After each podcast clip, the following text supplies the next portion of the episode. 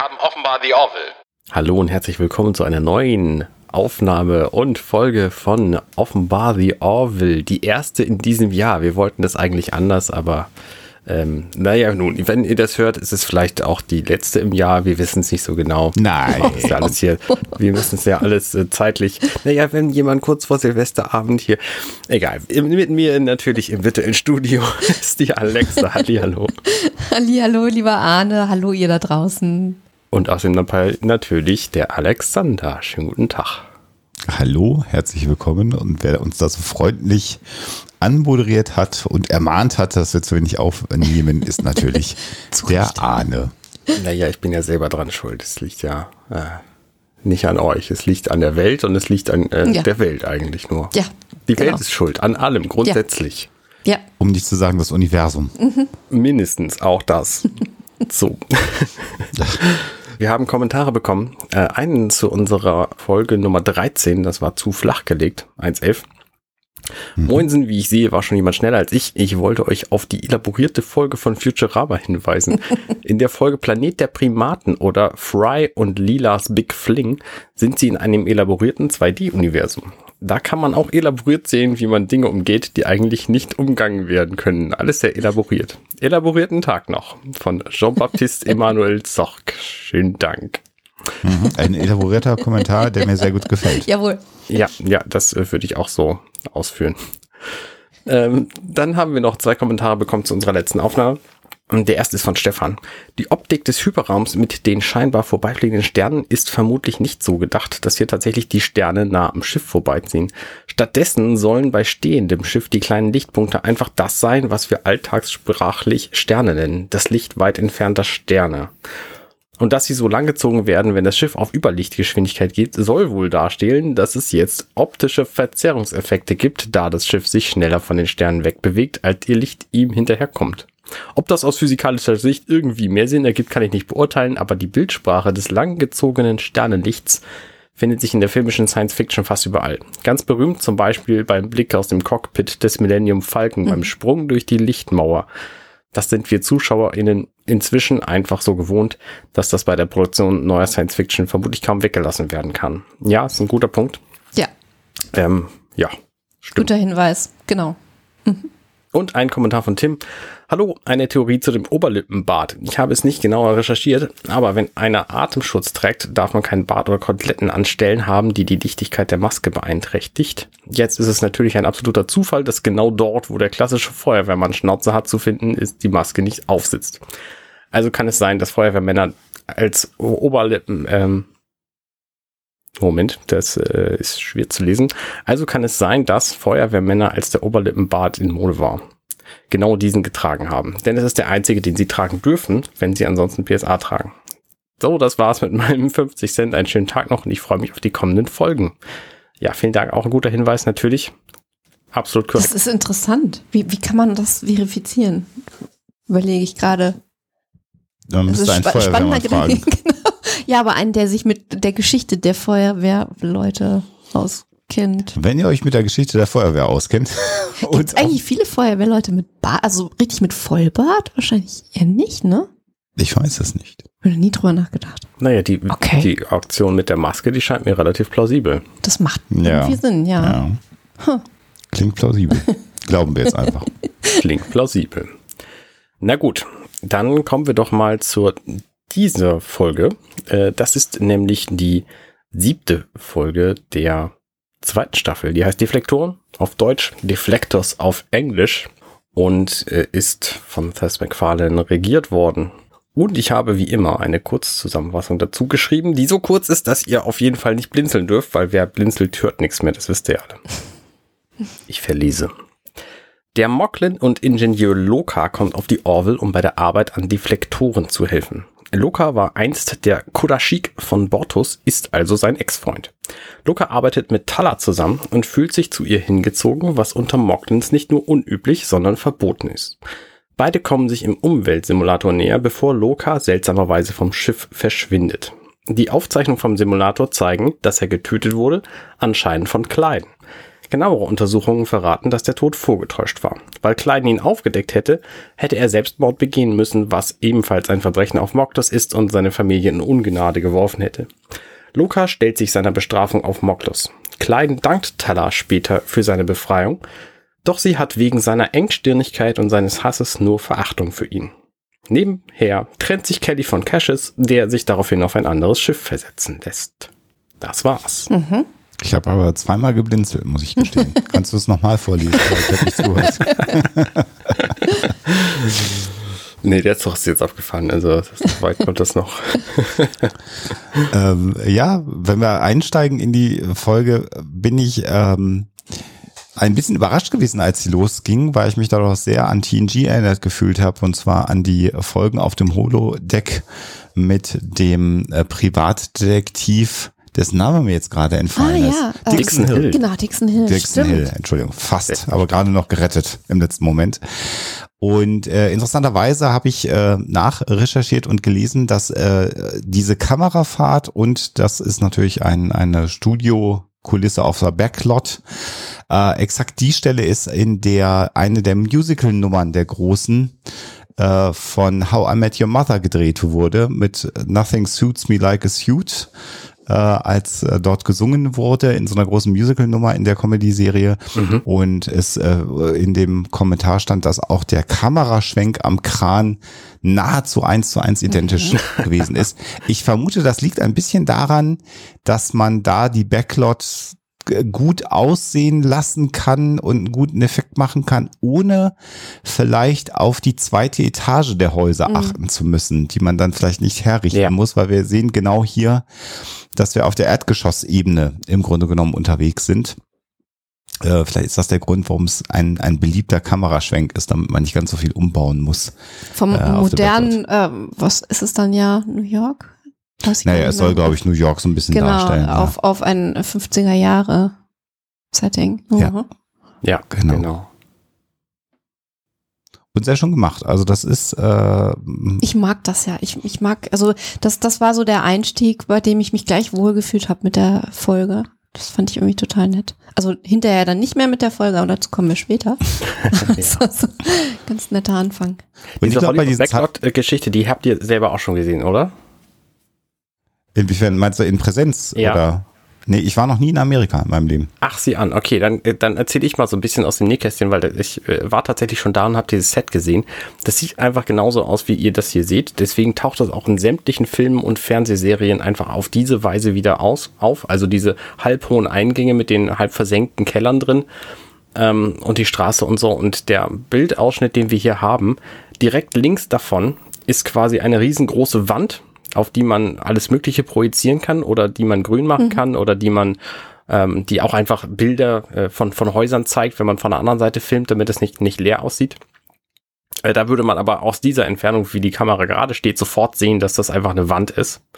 Ähm, und das ist halt einfach so ein Viertel, was da in Hollywood rumsteht, wo man, äh, wo einfach gedreht wird. Und deswegen Mhm. sieht es halt alles so aus. Sämtliche New York-Szenen, die man aus Filmen so kennt, muss man darauf achten, ob das E-Mail für dich ist oder ob das, was ist ich, How I Met Your Mother ist, wie gesagt, ähm, sieht alles genauso aus hier wie dieses Ding. Eins für alle. Ja, genau, genau.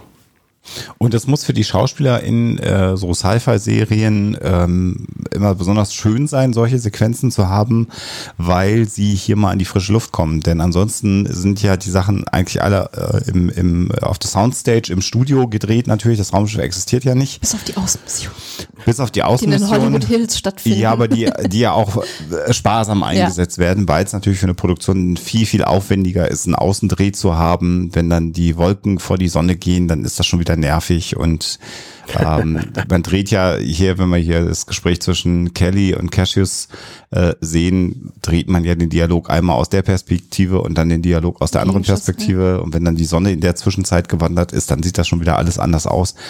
Also der Aufwand für Außendrehs ist halt immer ungleich höher, wobei natürlich die SchauspielerInnen das viel schöner finden, wenn es mal rausgeht Ja. Aus dem Studio. Deswegen findet das ja auch alles in Kalifornien statt, wo es einfach wenig Tage im Jahr überhaupt regnet. Und deswegen kann man auch Das so eine halt Auf Sinn. Aufnahme wie diese hier einfach mal machen. Genau, genau. Das ist in Deutschland äh, etwas aufwendiger. Da hat man das sehr kurze Zeitfenster für Sommeraufnahmen. ja, ist halt einfach genau. so. Ich finde ja, es nett, dass wir, ähm, dass wir dieses Set hier komplett aufgebaut haben und natürlich, wie wir es nicht anders erwartet hätten, äh, sehen wir das nicht nur in dieser Szene, sondern es kommt ja später einfach nochmal genauso mhm. vor mit dem, mit dem einfachen Kommentar, ja, Kelly hat mir das gezeigt, das ist eines ihrer Lieblingssets, so. Also, das ist so typisch, typisch The Orville, finde ich. Ähm, dass einfach diese, diese Holodeck-Sets hier, äh, sorry, Umweltsimulator-Sets, ähm, einfach mehrfach in derselben Folge vorkommen. Das finde ich aber irgendwie charmant. Ja, wenn der Computer es schon einmal hochgerechnet Effizient. hat, dann, äh, wenn es im Speicher drin ist, ja, warum genau. die Cartridge wechseln oder ja. warum auch immer. Naja, und es ist aber äh, schon sehr aufwendig. Also, dass die jetzt da alle in, in äh, zeitgenössischen äh, Kostümen, Autos. abgesehen mhm. von Caches und Kelly rumlaufen, das ist schon auch aufwendig, muss man schon sagen. Und da sind auch ein paar Statisten unterwegs im Hintergrund. Das sind nicht nur zwei oder drei. Mhm. Also da hat man das schon auch ein bisschen voll gemacht, diesen Straßenzug. Ja, ist richtig. Mhm. Wobei das natürlich auch alles in Hollywood einfach rumsteht. Also die Statisten nicht, die muss man halt bekleiden und dahin tun. ja. Aber die Autos, die haben wir in der Garage mit, mit mhm. mehreren Dutzend Autos dieser Art. Also von daher war das alles nicht so furchtbar schwierig. Aber schön, also ich finde es, äh, das so schade an dieser Sequenz, ist natürlich auch äh, mit Absicht so gemacht, weil das eigentlich super romantisch ist alles. Ein hübsches mhm. kleines Café, dieses 50er-Jahres-Setting mit den Blümchen in rosa auf dem Tisch. Und das könnte alles so schön sein, wenn es nicht Kelly nicht so gut gehen würde damit, mit der ganzen Geschichte. Genau, ja. Also Cassius will mit ihr halt einen Urlaub planen, den sie dringend braucht, weil sie sich einfach dauernd überarbeitet. Seit wir die Serie gesehen haben, hat sie halt keinen Urlaub gehabt. Und er will den halt mit ihr zusammen machen und sie ähm, findet das einfach nicht gut genug alles und dann plötzlich eskaliert das und sie trennen sich. Also ja, das ist so. Also sie trennt sich von ihm, ja. muss man ja schon sagen. Also er hat ja eher die Idee, dass die Beziehung weitergehen könnte und sie irgendwann heiraten.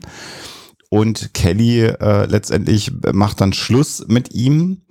Ähm, wobei vorher ja Cassius auch Ed nochmal ins Spiel bringt. Das finde ich auch nochmal ganz interessant.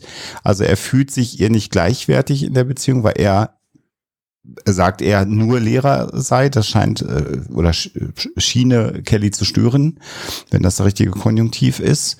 Und äh, das sagt sie dann, nein, nein, das sei ja nicht so. Aber er sagt, das sei ihm schon öfter vorgekommen, dass, oder hätte er den Eindruck gehabt, dass sein Job eher für sie nicht so relevant sei.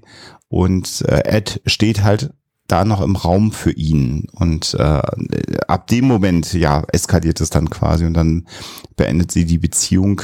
Genau. Mhm. Aber nicht, aber nicht deswegen. Also ich glaube ja schon, dass sie da länger schon drüber nachgedacht hat. Es gab ja auch schon vorher so leichtere Andeutungen. Ja, ich habe auch so das Gefühl, dass diese Eskalation eigentlich so von ihrer Seite eine mit Ansage ist. Also es geht eigentlich um was ganz anderes und mhm. diese ganze Geschichte mit dem, ach, ich kann jetzt aber keinen Urlaub nehmen, das ist eigentlich nur eine, eine Ausrede und eine, eine Möglichkeit, äh, dem für sie total unangenehmen Gespräch aus, aus dem Weg zu gehen, von dem sie weiß, dass sie es führen muss, weil sie das schon länger das Gefühl hat. Ja. So ja. kommt mir das vor. Genau, so kommt mir das auch vor hier.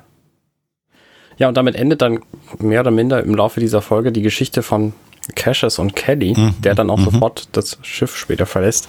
Äh, ich finde spannend, dass die, dass wir den Anfang dieser Geschichte ja gar nicht in der Serie gesehen haben, sondern mhm. den gibt's nur im Comic. Es gibt einen Comic, der zwischen der ersten und zweiten Staffel spielt und da lernen die beiden sich kennen.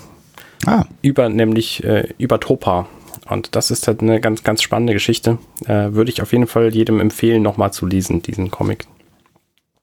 Gerade wenn ihr jetzt äh, so weit schon in der Geschichte seid wie wir hier, ähm, dann ist es auch kein Spoiler mehr für irgendwas. Mhm. Das ist ja eine geschickte Vermischung der Medien, um diese, diese Lücke zu schließen. Mhm. War ja dann auch eventuell die Frage beim Drehbuchschreiben, ob man ihm überhaupt so eine große Rolle äh, zuschreiben wollte. Mhm. Ähm, ich glaube, er ist ja eher so als Hindernis für, für Ed oder für eine Möglichkeit für, für Eds Charakter, damit der Charakter wachsen kann, mhm. reingeschrieben worden. Und ähm, ja, ja, vielleicht hat man dann nachträglich gesagt, vielleicht hätten wir die beiden aus sich auch mal kennenlernen lassen sollen. Und eigentlich ähm, trennt sie sich ja nur von ihm, weil er einfach zu nett ist. Es ist einfach, der ist zu perfekt, der ist zu lieb, der ist zu ja, ja normal.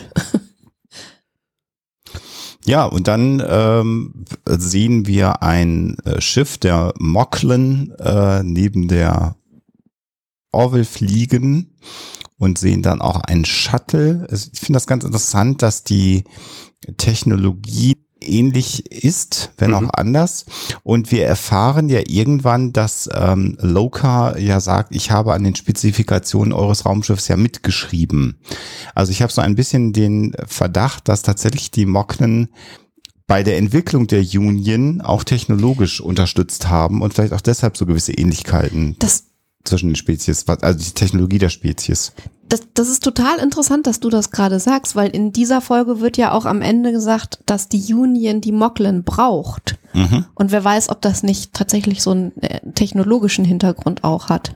Das, ah, ah, das hm. macht total Sinn. Ich finde, aber da kommen wir vielleicht auch später zu, da passen einige Dinge nicht zu. Also die Theorie finde ich sehr gut, aber mhm. so wenig wie die übereinander wissen, das passt eigentlich nicht.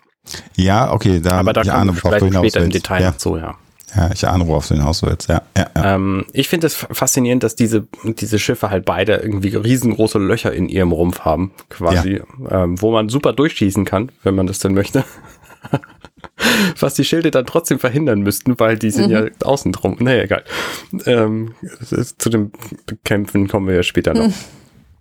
Genau. Ich finde, das Shuttle sieht aber sehr schick aus und das andere Schiff mhm. natürlich auch. Also die sind schon farblich sehr irgendwie. Schnittig. Das ist quasi, also ne, rein, rein, ne, rein farblich betrachtet, ist ja die Orville mehr so silberweiß mit blau. Und mhm. dieses Schiff ist genau komplementär, schwarz mit orange. Also mhm. es passt einfach auch hervorragend zusammen nebeneinander in diesem Weltall. Sieht ein bisschen eviler aus. Dieses Weltall Find. natürlich. Ja. ja. Und dann sehen wir zwei Militärs der Mocklin, den Captain des anderen Schiffes und ja, ich würde sagen, ein, ein Sicherheitsoffizier, Sicherheitsoffizier, die ihn eventuell begleitet, ähm, an Bord kommen. Und es wird relativ schnell klar, dass ein äh, Ingenieur ausgeliehen wird von mhm. den Moklen an äh, die Orville. Und als der dann hinter dem Shuttle hervorkommt, äh, wird er mit Namen von Bortus begrüßt. Genau. Und äh, die anderen gucken dann schon und sind leicht verwundert, weil man offensichtlich den Namen des Ingenieurs vorher gar nicht kannte. Also es ist scheint ein Zufall zu sein, dass Bortus ihn kennt.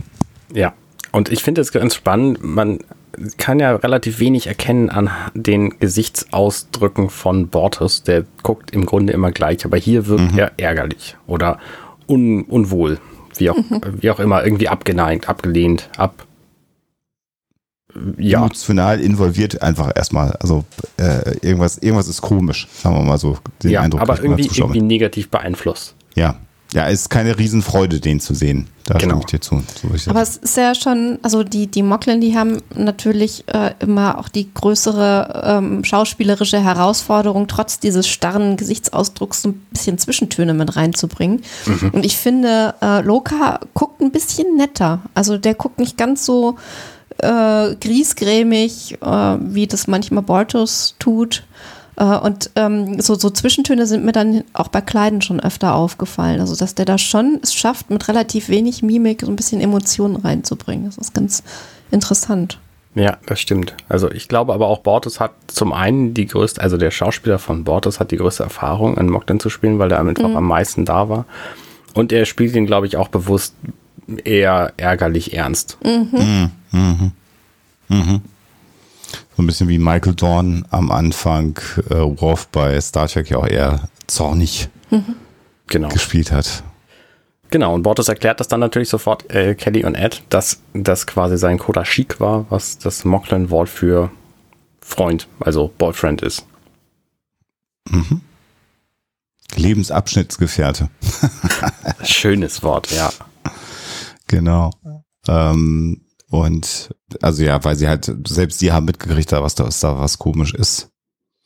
Und ähm, ja, in der, zu dem Zeitpunkt ist Teller schon abgehauen mit äh, Loka und bringt ihn herum.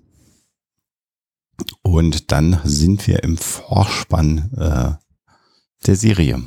Genau. Und wie wir zu diesem Zeitpunkt wissen, wird sich der Vorspann zur dritten Staffel verändern. Den durften wir nämlich schon sehen. Ja, ihr, ihr liebe Zuhörer, wisst das sowieso alle, wenn ihr das im Jahr genau. 3047 hört. Ja, ich finde diese Außenaufnahmen von den Schiffen wahnsinnig schön, allesamt immer wieder. Und wir haben ja auch direkt nach dem Vorspann hier, also während des Vorspanns natürlich und auch hier direkt nach dem Vorspann haben wir auch eine neue Aufnahme schon wieder von dem Mockland-Schiff neben der Orville. Sieht einfach gut aus. Ja. Schön. Und dann sind wir im Maschinendeck, wo dann an den äh, ja, äh, Deflektoren gearbeitet wird. Und äh, Bortus fragt dann, ja, sagen wir mal so pflichtbewusst, ob er noch was machen kann. Und als er dann erfährt von Loka, dass äh, das Personal der Orwell ja relativ kompetent ist, äh, das, das sei alles gut, äh, er bräuchte da nicht unterstützen, aber würde sich wünschen, dass die beiden nochmal Gelegenheit hätten zu reden. Sagt dann Bortus, nee, ich bin beschäftigt und bürste das relativ burschikos ab und sagt dann, ich gehe dann mal. Ja, Und da wird dann also deutlich, dass er sich mit seinem Ex nicht unterhalten möchte. ja, genau. Ich finde beeindruckend, wie groß der ist, Ja. Luca. Der ist Ja. wirklich, Das also stimmt. im Vergleich zu Lamar ist er einfach irgendwie zwei Köpfe größer. Und auch Ja. im Vergleich zu Bord, das ist er locker einen Kopf größer. Ist schon ein beeindruckender Typ. Genau, und Teller ist ja eh so ein bisschen klein und zierlich, da ist es dann natürlich noch mal größer, der Kontrast.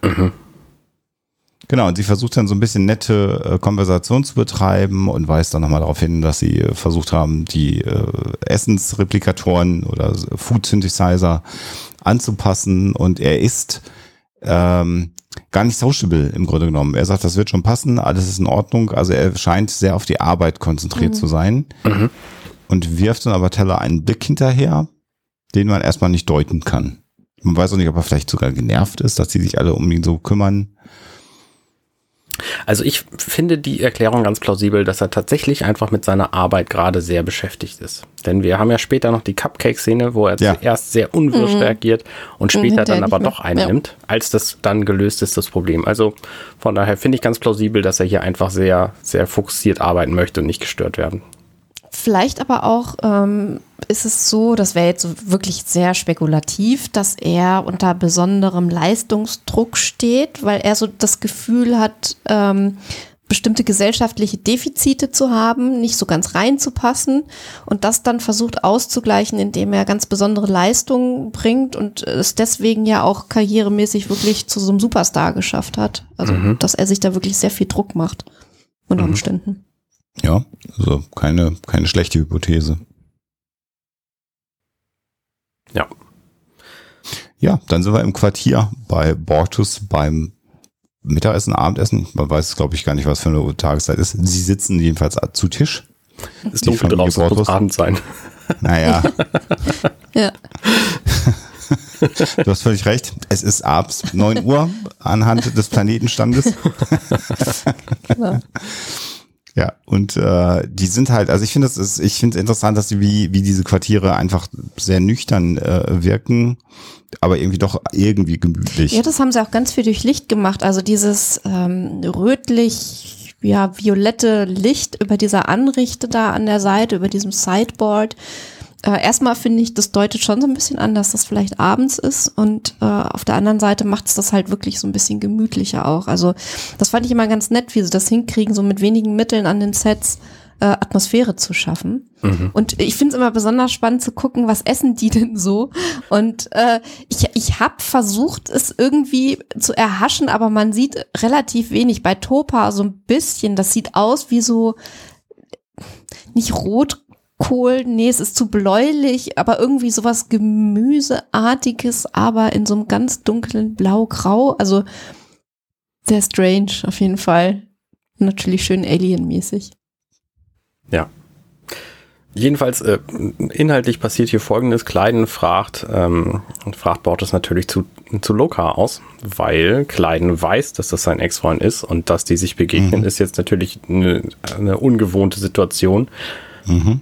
Ähm, und Kleiden versteht nicht, dass, äh, dass Borges so abgeneigt ist. Ich verstehe ehrlich gesagt die Beweggründe von Kleiden hier nicht. Also normalerweise ist es ja so, wenn, äh, wenn irgendjemand nicht über seinen Ex, seine Ex reden will, dann äh, ist das auch zu akzeptieren. So, und dann, dann redet man da auch nicht drüber. Und Kleiden haut hier aber voll rein und sagt, nein, das ist schon, ich möchte alles wissen, so, was, was ist denn jetzt da los gewesen? Und dann kommt Loka auch noch rein und Kleiden bittet ihn an den Tisch. Also das äh, verstehe ich halt nicht. Also, na, vielleicht möchte er den einfach näher kennenlernen, um zu wissen, was für ein Typ das ist, um anders zu sein. Ich weiß es nicht. Also das, was mich inzwischen so super doll nervt an dem Charakter Kleiden, ist, dass der ganz viele Eigenschaften zum Ausdruck bringt, die man oft auch fälschlicherweise Frauen zuspricht. Also dieses Zickige, dieses Leute vorführen, dieses Insistieren. Und er führt ja äh, Bortus regelrecht vor. Also er merkt, er muss genau merken, dass Bortus gar nicht will, dass der reinkommt. Ja, klar. Äh, Und er macht es einfach, äh, im Österreichischen sagt man zu Fleiß. Also er bittet ihn dann trotzdem rein, obwohl er weiß, dass er Bortus damit in eine ganz blöde Situation bringt. Und dieses zickige ähm, und fast schon hinterhältige, das geht mir gewaltig auf den Keks, muss ich ganz ehrlich sagen. Ja, das ist so ein bisschen dieses, dieses, dieses amerikanische Housewife-Trope, Genau. was da ja ein Stück weit transportiert wird. Er ist jetzt ja auch nicht berufstätig im Grunde genommen, sondern er ist ja zu Hause auf dem Schiff und wartet dann eben, dass Bortus von der Arbeit nach Hause kommt. Und äh, ich finde, Quälen vorführen beschreibt es sehr, sehr schön. Also das ist, äh, würde ich mir jetzt von meinem Partner, meiner Partnerin äh, auch, auch wünschen, das eben nicht zu machen oder dass man auf die, auf die eigenen Bedürfnisse mehr eingeht. Und das macht er, Das ist wie du respektlos. beschrieben hast. Ja, genau. Das ist Also total das- respektlos, ja. Genau. und ja, vielleicht ist es dieses Trope des American Ja, Aber so Housewives. 50er Jahre. ja, ja, fast. ja, ja, ja, ja. Also natürlich auch da überkommen. Mhm. Na klar, na klar, na klar. Oh, es, es ist einfach so falsch. Vor allen Dingen in dem Moment, wo er ihn, wo äh, Kleiden Loka reinbittet, sagt er zu Bortes, sei nicht respektlos. Und das ist einfach unglaublich. Genau. Unglaublich kontra. Also, nee. Das, äh, Ja. nee, nee. Ja, die hat mich, also ist natürlich gut gemacht, wirklich auch so vom Drehbuch, ähm, Respekt, weil da mit sehr wenigen Mitteln halt sehr, sehr viel transportiert wird. Aber die Szene, die, das stellen sich jetzt schon wieder meine Nackenhaare auf, die äh, fand ich super nervig.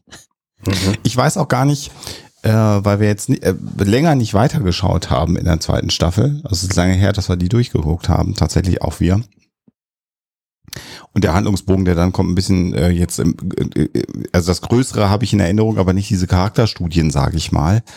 Ähm, ich finde, hier wird der Charakter von Kleiden auch nachhaltig beschädigt in dieser Folge. Insgesamt. Also nicht nur jetzt durch die Szene, die wir besprochen haben, sondern so insgesamt. Und ich bin mal sehr, sehr gespannt, wenn wir dann die nächste Folge besprechen, ob wir mehr davon ähm, dann nochmal sehen werden, weil, äh, wenn wir sicherlich jetzt im Verlauf der Folge nochmal besprechen. Aber Kleiden war immer so ein bisschen ein sperriger Charakter an vielen Stellen. Und ich finde, hier äh, ist es dann richtig heftig, ehrlich gesagt. Ja. Wobei das natürlich sich auch durch die ganze Serie, also ne, über die Zukunft reden wir ja nicht, ähm, in der Vergangenheit aber auch schon gezeigt hat. Ne? Die Ja, komplette ja, ja. Geschichte mit Topa, die vierte Folge, erste Ja, ja. Staffel, ähm, das ist ja auch im Grunde auf Kleidens Mist gewachsen, dass es nun so ist, wie es ist. Und das ist äh, auch eine interessante Übung natürlich, weil Kleiden damals, so wie auch hier in dieser Episode ja ganz entsprechend seiner, jetzt sage ich es richtig, Spezies handelt. Also Ja. so wie man sich da eben benimmt. Und während Bortus ja im Deu äh, eigentlich, also von der, von der äh, ethisch-moralischen Ebene her eher äh, den, den, den menschlichen oder den Union-Idealen äh, äh, näher ist. Deswegen finden wir ihn auch sympathischer. Und das ist natürlich schon auch eine Übung der Frage, wie viel von, von, von Kultur, von Andersartigkeit können wir eigentlich ertragen und wo müssen wir das, was wir richtig finden, übergestülpt sehen, damit wir uns wohlfühlen. Also neben der, der äh, schwierigen Systema äh, Thematiken, die wir hier haben, finde ich, ist es auch immer wieder eine Frage, also wenn es das gäbe, andere Spezies im Weltall mit anderen kulturellen Hintergründen, anderen Dingen, wie könnten wir damit eigentlich umgehen? Und das erleben wir auf unserem eigenen Planeten ja schon, das Ja. erleben wir Ja. innerhalb Europas mit, mit rechtskonservativen Staaten. Ähm, also äh, insofern finde ich das hochaktuell und dieses, dieses Unwohlsein, was man dann auf diesen Charakter von Kleiden projiziert, da muss man sofort anfangen, eigentlich sich selber auch zu reflektieren. Das ist ja das, was gutes Sci-Fi eigentlich auch ausmacht. Ja, klar, ja. Genau. Und ne, da müssen wir ja gar nicht so weit gucken. Also ich meine, wir haben ja auf unserem Planeten schon genügend unterschiedliche Mhm. Kulturen, die sich teilweise diametral widersprechen. Also Ja. äh, wie geht man da miteinander um? Das ist eine ganz, ganz, ganz präsente Frage, dauerhaft. Von daher, mhm. ja, klar. Ist, äh, was das angeht, eine sehr aktuelle Folge, dauerhaft. Also das wird sich mhm. wahrscheinlich auch, auch, nicht bleiben. ändern. Ja, genau. Wollte gerade sagen, das wird sich auch nicht ändern. Genau. Ja, dann sehen wir wieder sehr schön die Raumschiffe. Jetzt sollen also die Schilde ähm, äh, getestet werden in einem Über Übungskampf.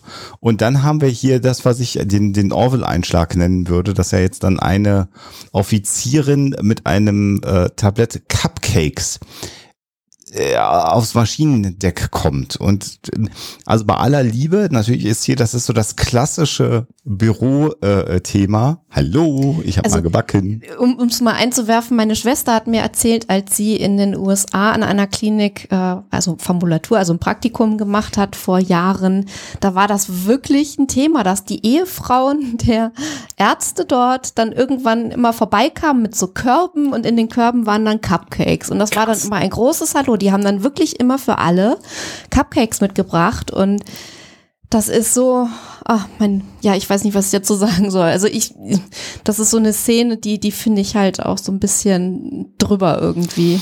Ja, es ist, es ist natürlich so ein bisschen so ein Comedy-Element. Äh, zum einen, zum anderen wird Loka nochmal ähm, ähm, äh, äh, charakterisiert ein bisschen mehr. Und es ist natürlich für das amerikanische Publikum etwas, wo sie andocken. Wobei, das haben wir ja schon oft genug diskutiert, wenn du eine quasi militärische Organisationsstruktur hast, könntest du das machen, wenn die hinterher nach der Übung in einer, in einer, in einer Messhall zusammensitzen. Aber du würdest ja nicht hier von einem Waffentest da reinlatschen. Naja, ich, ich finde es so, so schon witzig, aber ich hätte es halt cool gefunden, wenn das ein Kerl gewesen wäre. Also wenn sie es mal umgedreht hätten, wirklich, dass es dann nicht irgendwie so ein Weibchen ist, was dann irgendwie die Cupcakes reinbringt, sondern dass sie da mal wirklich äh, es anders gemacht hätten. Das wäre dann schon wieder witzig gewesen. Sie ist auch Ingenieurin. Ja nun, aber, aber äh, weißt du, so Strahlemann und Söhne, kommt da halt so eine Frau rein. Also es wäre halt irgendwie cooler gewesen, finde ich, wenn es ein Mann gewesen wäre. Ich finde, das hätte dem nicht viel geholfen, ehrlich gesagt. Also ich meine, auch, äh, auch Kleiden ist ja jetzt de facto einfach ein Mann so und trotzdem hat er dieses Klischee und ich glaube, da machen Geschlechter wenig aus. Wie heißt denn nochmal das Alien, was jetzt als erstes äh, den Cupcake nimmt? Wie heißt er denn nochmal? Genau. Ja, der, wenn, de, dem hätte man das. Stimmt. Das wäre das sehr, hätte gepasst. sehr viel lustiger das lustig gewesen. gewesen. Aber den Stimmt. brauchte man jetzt ja, damit er die Cupcakes isst. Mhm. Der hat auch diese Fingerfertigkeit nicht, um da Mini-Orvils auf diese Cupcakes zu setzen. Also, Aber wer weiß. Der, ne, Aber das wäre, also das hätte ich tatsächlich auch passender und lustiger stimmt. gefunden, wenn Dan mit den, mit den Küchlein reingekommen wäre. Muss ich, muss ich auch sagen. Muss ich dir zustimmen? Ausnahmsweise mal. Abgesehen davon sind die Cupcakes toll. Ja, ich hätte die auch gerne. ja. Und dieses Tractor Beam activated, äh, jetzt werden sie, ich werde, wir werden hineingesaugt, also das ist natürlich dann schon lustig, aber eine völlig pass unpassende äh, äh Stelle, finde ich. Ja, und auch, dass sie dann, ne, während die da am Kalibrieren sind, äh, ja. geht mhm. sie da hin und unterbricht sie hier, komm, Cupcake mhm. ins Gesicht. Äh, nee. Mhm. Nee, es funktioniert halt nicht. Nee und kriegt dann halt auch die entsprechende Antwort mhm. und reagiert dann aber auch wirklich so, so mhm. auch so richtig medi okay. Mhm. Ich ja. hab's ja nur gut gemeint. Also ja, es ist, es ist, Seufzt. Es ist so eben, es ist halt so Orwell-esque äh, in dieser Systematik passt das, aber da ist es dann ein bisschen zu klassisch, finde mhm. ich. Genau. Das hätte man ein bisschen raffinierter machen können, mhm. vielleicht. Ja. Aber gut. Ähm, daran scheitert jetzt die Folge nicht. Ich finde es spannend, wir wechseln dann ja die, die Szene äh, auf die Brücke. Mhm. Und da fragt Isaac dann Bortes, äh, warum habt ihr eure Beziehung beendet? Und Bortes gibt eine völlig korrekte und sehr interessante Antwort, ja. die im Nachhinein dann äh, noch viel mehr Sinn ergibt. Er sagt nämlich, wir waren inkompatibel. Ja. Mhm. Und das finde ich ist eine sehr, sehr äh, diplomatisch clevere Antwort auf diese Frage, weil sie nämlich ja einfach tatsächlich inkompatibel sind. Fan. Ja, und, und er haut ihn nicht in, in die ja. Pfanne. Also das ist ja äh, hier, äh, also er, er lügt nicht. Wie du gerade schon beschrieben hast, er sagt genau das, was passiert ist, ohne es weiter auszuführen und damit Außenstehende verstehen halt nicht, was damit eigentlich gemeint ist. Ja. Also Ja. Großartig gelöst. tolle Antwort. S- Sagt da auch wieder was über Bortus und auch über seine Integrität aus. Finde ich äh, Ja. bemerkenswert. Aber das ja sowieso. Also ich meine, er hätte den ja auch vor, schon vor Jahren in die Pfanne hauen Ja. können, wenn er das gewollt hätte. Ja. Deswegen findet er das ja auch so unangenehm, den jetzt wieder zu treffen, weil da diese, diese Möglichkeit halt wieder auftaucht. Ja. Ja. Ja, dann kommen wir zu einer der wenigen lustigen Szenen in dieser Folge. Ist auch Ja. wirklich super. Ja. Ach, die ist einfach so schön. Denn äh, es, es wird die Frage gestellt von äh, Mr. Malloy, äh, ob da, wenn sich die Freunde trennen in einer Beziehung, ob dann auch mit, mit Dolchen gestochen wird, so wie bei Scheidung. Und das wird dann äh, verneint äh, von Bortus, der sagt, nein, nein, äh, da ziehen wir uns nur gegenseitig einen Zahn und geben ihn uns. Und äh, dann fragt er, du hast den Zahn immer noch? Nein, das, den Zahn bekommt dann der neue Partner. Und dann sagt er, äh, Ed, äh, nee, Quatsch, nicht Ed, äh, Malloy. Sagt dann halt, äh, lass mich raten, und dein Partner hat ihn gegessen. Ja, und Bord ist bestätigt. Ja. Und Gordon sagt, ja, ich werde jetzt so richtig gut in diesen Dingen. So. Das ist echt nett. Das, äh, das ist eine charmante Szene, die aber auch ähm, vom Grundsatz her einfach völlig eigenartig ist, weil diese Dinge sollten sie übereinander wissen. Also jetzt Gordon nicht unbedingt, aber die gesamte Union sollte das von den Mocklins wissen, wie das läuft. Ich würde dir im Grunde genommen ja zustimmen und ich weiß auch, was da so dein Sentiment natürlich dahinter ist. Aber wenn ich jetzt mir so überlege, ähm, äh, die auch meine eigene Arroganz, äh, ich nehme jetzt mal als Beispiel den jüdischen Glauben. Mhm. Ich weiß halt, die feiern nicht Weihnachten, sondern da gibt's Hanukkah. Aber wenn du mich jetzt spontan fragst, wie genau ist denn der Ablauf, müsste ich nachschauen. Ja, aber du, du bist dir der Unterschiede bewusst. Der Unterschiede bin ich mir bewusst, ja. Du würdest nicht sagen, hey, komm, lass uns zusammen Weihnachten feiern. Das stimmt, das würde ich nicht machen. So, und das ist ja ein weiß. ähnlicher Punkt Ja, hier. okay. Also, ne, diese, diese, gerade diese Dolchgeschichte vor ein paar Folgen, ähm, äh, ne, das zumindest hätte mal bekannt sein sollen. Und auch, dass sie grundsätzlich irgendwie keine Frauen mögen und dass das vielleicht sogar verpönt ist und Selbstmord dann ja auch. Ähm, solche Dinge sollte man schon wissen. Ich überlege gerade, was, ab welchem Punkt es zu weit ins Privatleben reingeht. Also, weil ja, Ja. glaube ich, also das, das Feiern von Festen nochmal eine etwas andere Dimension hat, als das, was wirklich dann ja mehr oder weniger im Schlafzimmer stattfindet bei denen. Aber du hast natürlich recht äh, zu wissen, dass die nur, also eine All-Male-Species sind und Frauen nicht äh, lieben dürfen ähm, per se. Das ist dann natürlich wieder was, was äh, Konsequenz, also was quasi das ganze Gesellschaftsgefüge äh, auch betrifft und natürlich auch ähm, Formen der, der Zusammenarbeit äh, unter Umständen. Das, also wenn man weiß, dass das Probleme geben könnte, wenn sowas mal passiert. Aber, aber wie man sich verhält, wenn man eine Beziehung beendet, Puh, tja, Tja. ich weiß es nicht. Sch- Schwer da die Grenze zu ziehen, finde ich. Mhm. Ich meine, das haben die ja mit, mit diversen anderen Leuten hier auch. Also da Rulio zum Beispiel, der hatte ja auch diverse Eigenarten, über die sie vorher nichts wussten. Stimmt. Ähm, mich wundert halt, also das wirkt alles so, als sei diese gesamte Union erst sieben Jahre alt. So, ne? Dann Ja, kann man das relativ einfach noch nicht frisch. wissen, aber es stimmt Ja. halt irgendwie nicht. Ne? Das muss ja schon mehrere, Ja. mehrere sieben Jahre gewesen sein, dass das die Ja. existieren. Also Hm, interessant, ja. Spätestens jetzt sollte dann aber so eine Geschichte dann ja eventuell auch mal in irgendein ein Logbuch oder irgendwie Ja. aufgenommen werden und dann weiter transportiert werden. Also das, An der Ja. Union Academy äh, im Ge- Bereich interkulturelle Ja. Kommunikation. ja, So. ja. genau, Wikipedia-Eintrag über auch. Ja, genau. Aber gut, es macht natürlich für Comedy. Also das ist, Mhm. das ist natürlich, äh, äh, muss man umgedreht dann auch wieder sagen, ein Field Day für Autoren, weil sie natürlich hier die Option haben, irgendwelche unsinnigen Verhaltensweisen oder kulturelle Ideen immer mal wieder irgendwem zuzuschreiben, wie es gerade in die Geschichte reinpasst. Äh, wir sind vielleicht ein bisschen davon verwöhnt, aus unserer Warte in diesem Star Trek-Universum aufgewacht, äh, aufgewachsen zu sein, was ähm, äh, aufgewacht ist auch gut. Wäre wär schön, ja. was, was ja komplett durchdefiniert ist bis in die letzte rituelle Handlung der äh, Klingonen. Und wir haben gerade nebenbei schauen Alexa und ich mal wieder in äh, The Original Series rein, also in die, in die Captain Kirk Folgen. Und wenn man da eben sieht, wie die Klingonen das erste Mal auftauchen, äh, nicht nur, dass sie halt anders aussehen und so, das wird ja dann auch versucht zu erklären, aber es ist halt einfach Komplett was anderes. Ja. äh, äh, komplett beliebig. Also Ja. da gibt's diese ganze Kriegerkultur in, in der Form gar nicht. Ähm, und das ist schon auch interessant. Und wir haben ja heute den Eindruck, äh, im Star Trek-Universum, wie gesagt, die Gesetzestexte der anderen Planeten kennen wir inzwischen. War da halt auch nicht, sondern ist dann gewachsen. Und irgendwann hat man begonnen, bei den Autoren zu sagen, guck mal, was wir vor 20 Folgen geschrieben haben, dass wir uns nicht selber widersprechen. Äh, und dann ist das natürlich gewachsen. Und das ist bei The Orville aktuell hier noch nicht, weil da gibt's dann halt diese ganzen crazy Ideas, die man da plötzlich wieder reinschreiben kann in so ein Drehbuch. Ja. Ja, bin mal gespannt, wie das dann so in einigen Staffeln, die hoffentlich dann noch kommen, ist, dass man dann vielleicht auf alte Dinge wieder zurückgreift.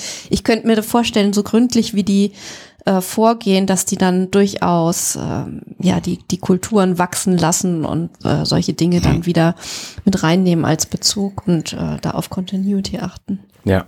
Also ich habe jedenfalls bei The Orville grundsätzlich das Gefühl, dass es sehr wenige Momente gibt, wo irgendjemand sagt, naja klar, bei denen ist es halt so und so. Sondern die wissen Ja. es einfach alle immer nicht. So, es Ja. ist Ja. eine sehr blauäugige Union, die wir hier sehen. Und die ganze Zeit über. Also sämtliche Dinge lernen wir ja quasi zusammen mit denen. Die wissen, die haben uns keinen Wissensvorsprung, habe ich jedenfalls das Gefühl.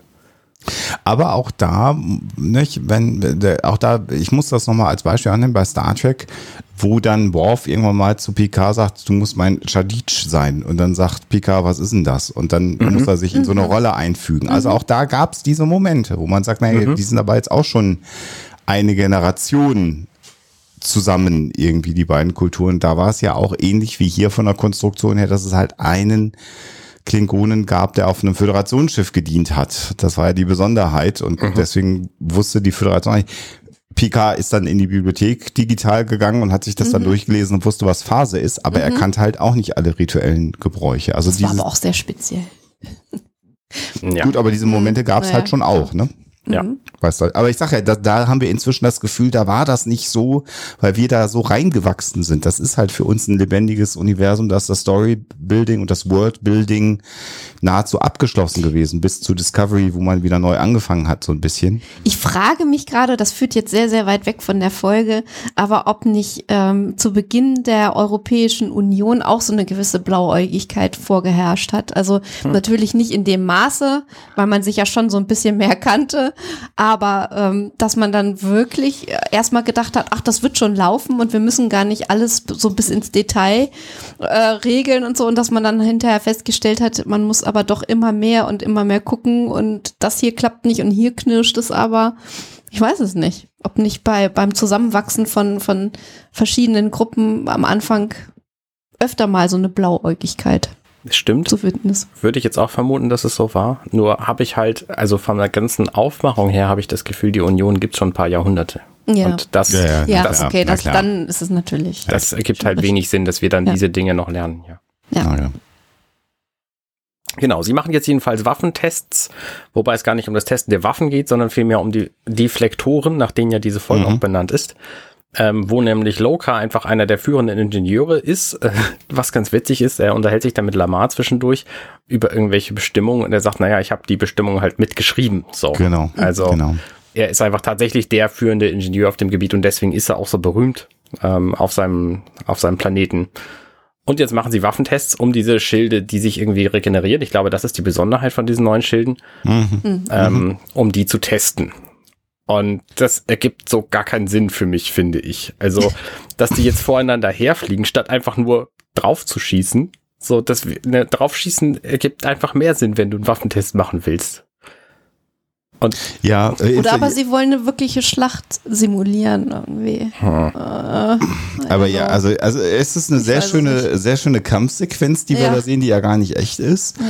Ähm, und was ich sehr, sehr schön finde, ist die Sequenz, wo die Kamera oder in der die Kamera an Kelly vorbeifliegt und sozusagen die Kamera so ein bisschen das Raumschiff simuliert, was ja überhaupt gar keinen Sinn macht, weil die haben künstliche Schwerkraft. Natürlich sitzt sie einfach völlig gerade in ihrem Stuhl und es macht überhaupt keinen Sinn, dass die Kamera jetzt in irgendwelchen Diagonalen an ihr vorbei äh, fliegt. Sieht aber schön aus und ist natürlich extrem dynamisch gemacht.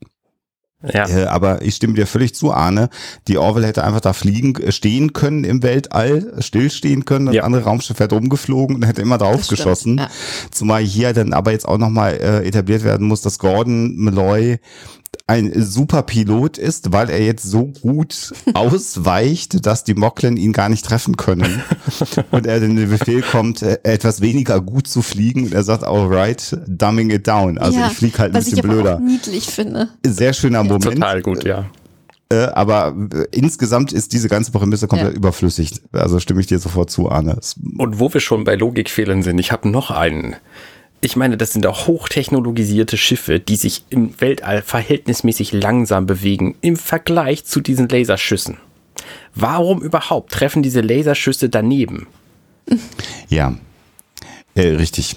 Also das muss sich doch mhm. berechnen lassen, wann die wohin mhm. abgeschossen werden, damit die mhm. treffen. Und zwar mhm. innerhalb von Bruchteilen von Sekunden. Warum können die überhaupt daneben treffen? So gut kann der Pilot hier, Gordon Malloy, gar nicht sein. Also damit das ergibt auch keinen Sinn. das, ist halt so, das ist halt so ähnlich ja. wie äh, die Tatsache, dass man immer noch irgendwelchen Phaserschüssen ausweichen kann, weil man sie kommen sieht. Ja. Das ist äh, halt auch... Äh, das ist genau wie mit den langgezogenen Sternen beim Genau. Vorpantrie. ja. Was auch immer. Weil man es kann. Genau. Deshalb ja, weil man es gewohnt ist. Ja, ja. ja, es ist halt. Aber es ist ja sonst in der Folge so gut wie keine Action. Ich glaube, das war auch einfach der Versuch, da so ein bisschen Dynamik reinzubringen, weil du halt sonst ist es halt wirklich ein, mehr oder weniger ein Kammerspiel und total ja. statisch alles. Ja, das stimmt. Und ich ja. glaube, man wollte das einfach so ein bisschen auflockern.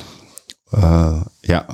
Und äh, ja, also es wird ja mehr Action in der Serie noch geben, aber klar, hier ist es im Wesentlichen ja erstmal eine Liebesgeschichte und eine Kriminalgeschichte eher. Vielleicht wollte man da nochmal ja. zeigen, dass man auch Special Effects kann. Mhm. Die Moklins schießen dann einen Torpedo, was ich eine schöne Bezeichnung finde für dieses Geschoss, ähm, auf die Orville und ähm, die sind sich irgendwie einig, Ed und Kelly, dass sie das verboten hatten. Was, was sagt uns denn diese Szene? Also ich kann da irgendwie nichts mit anfangen.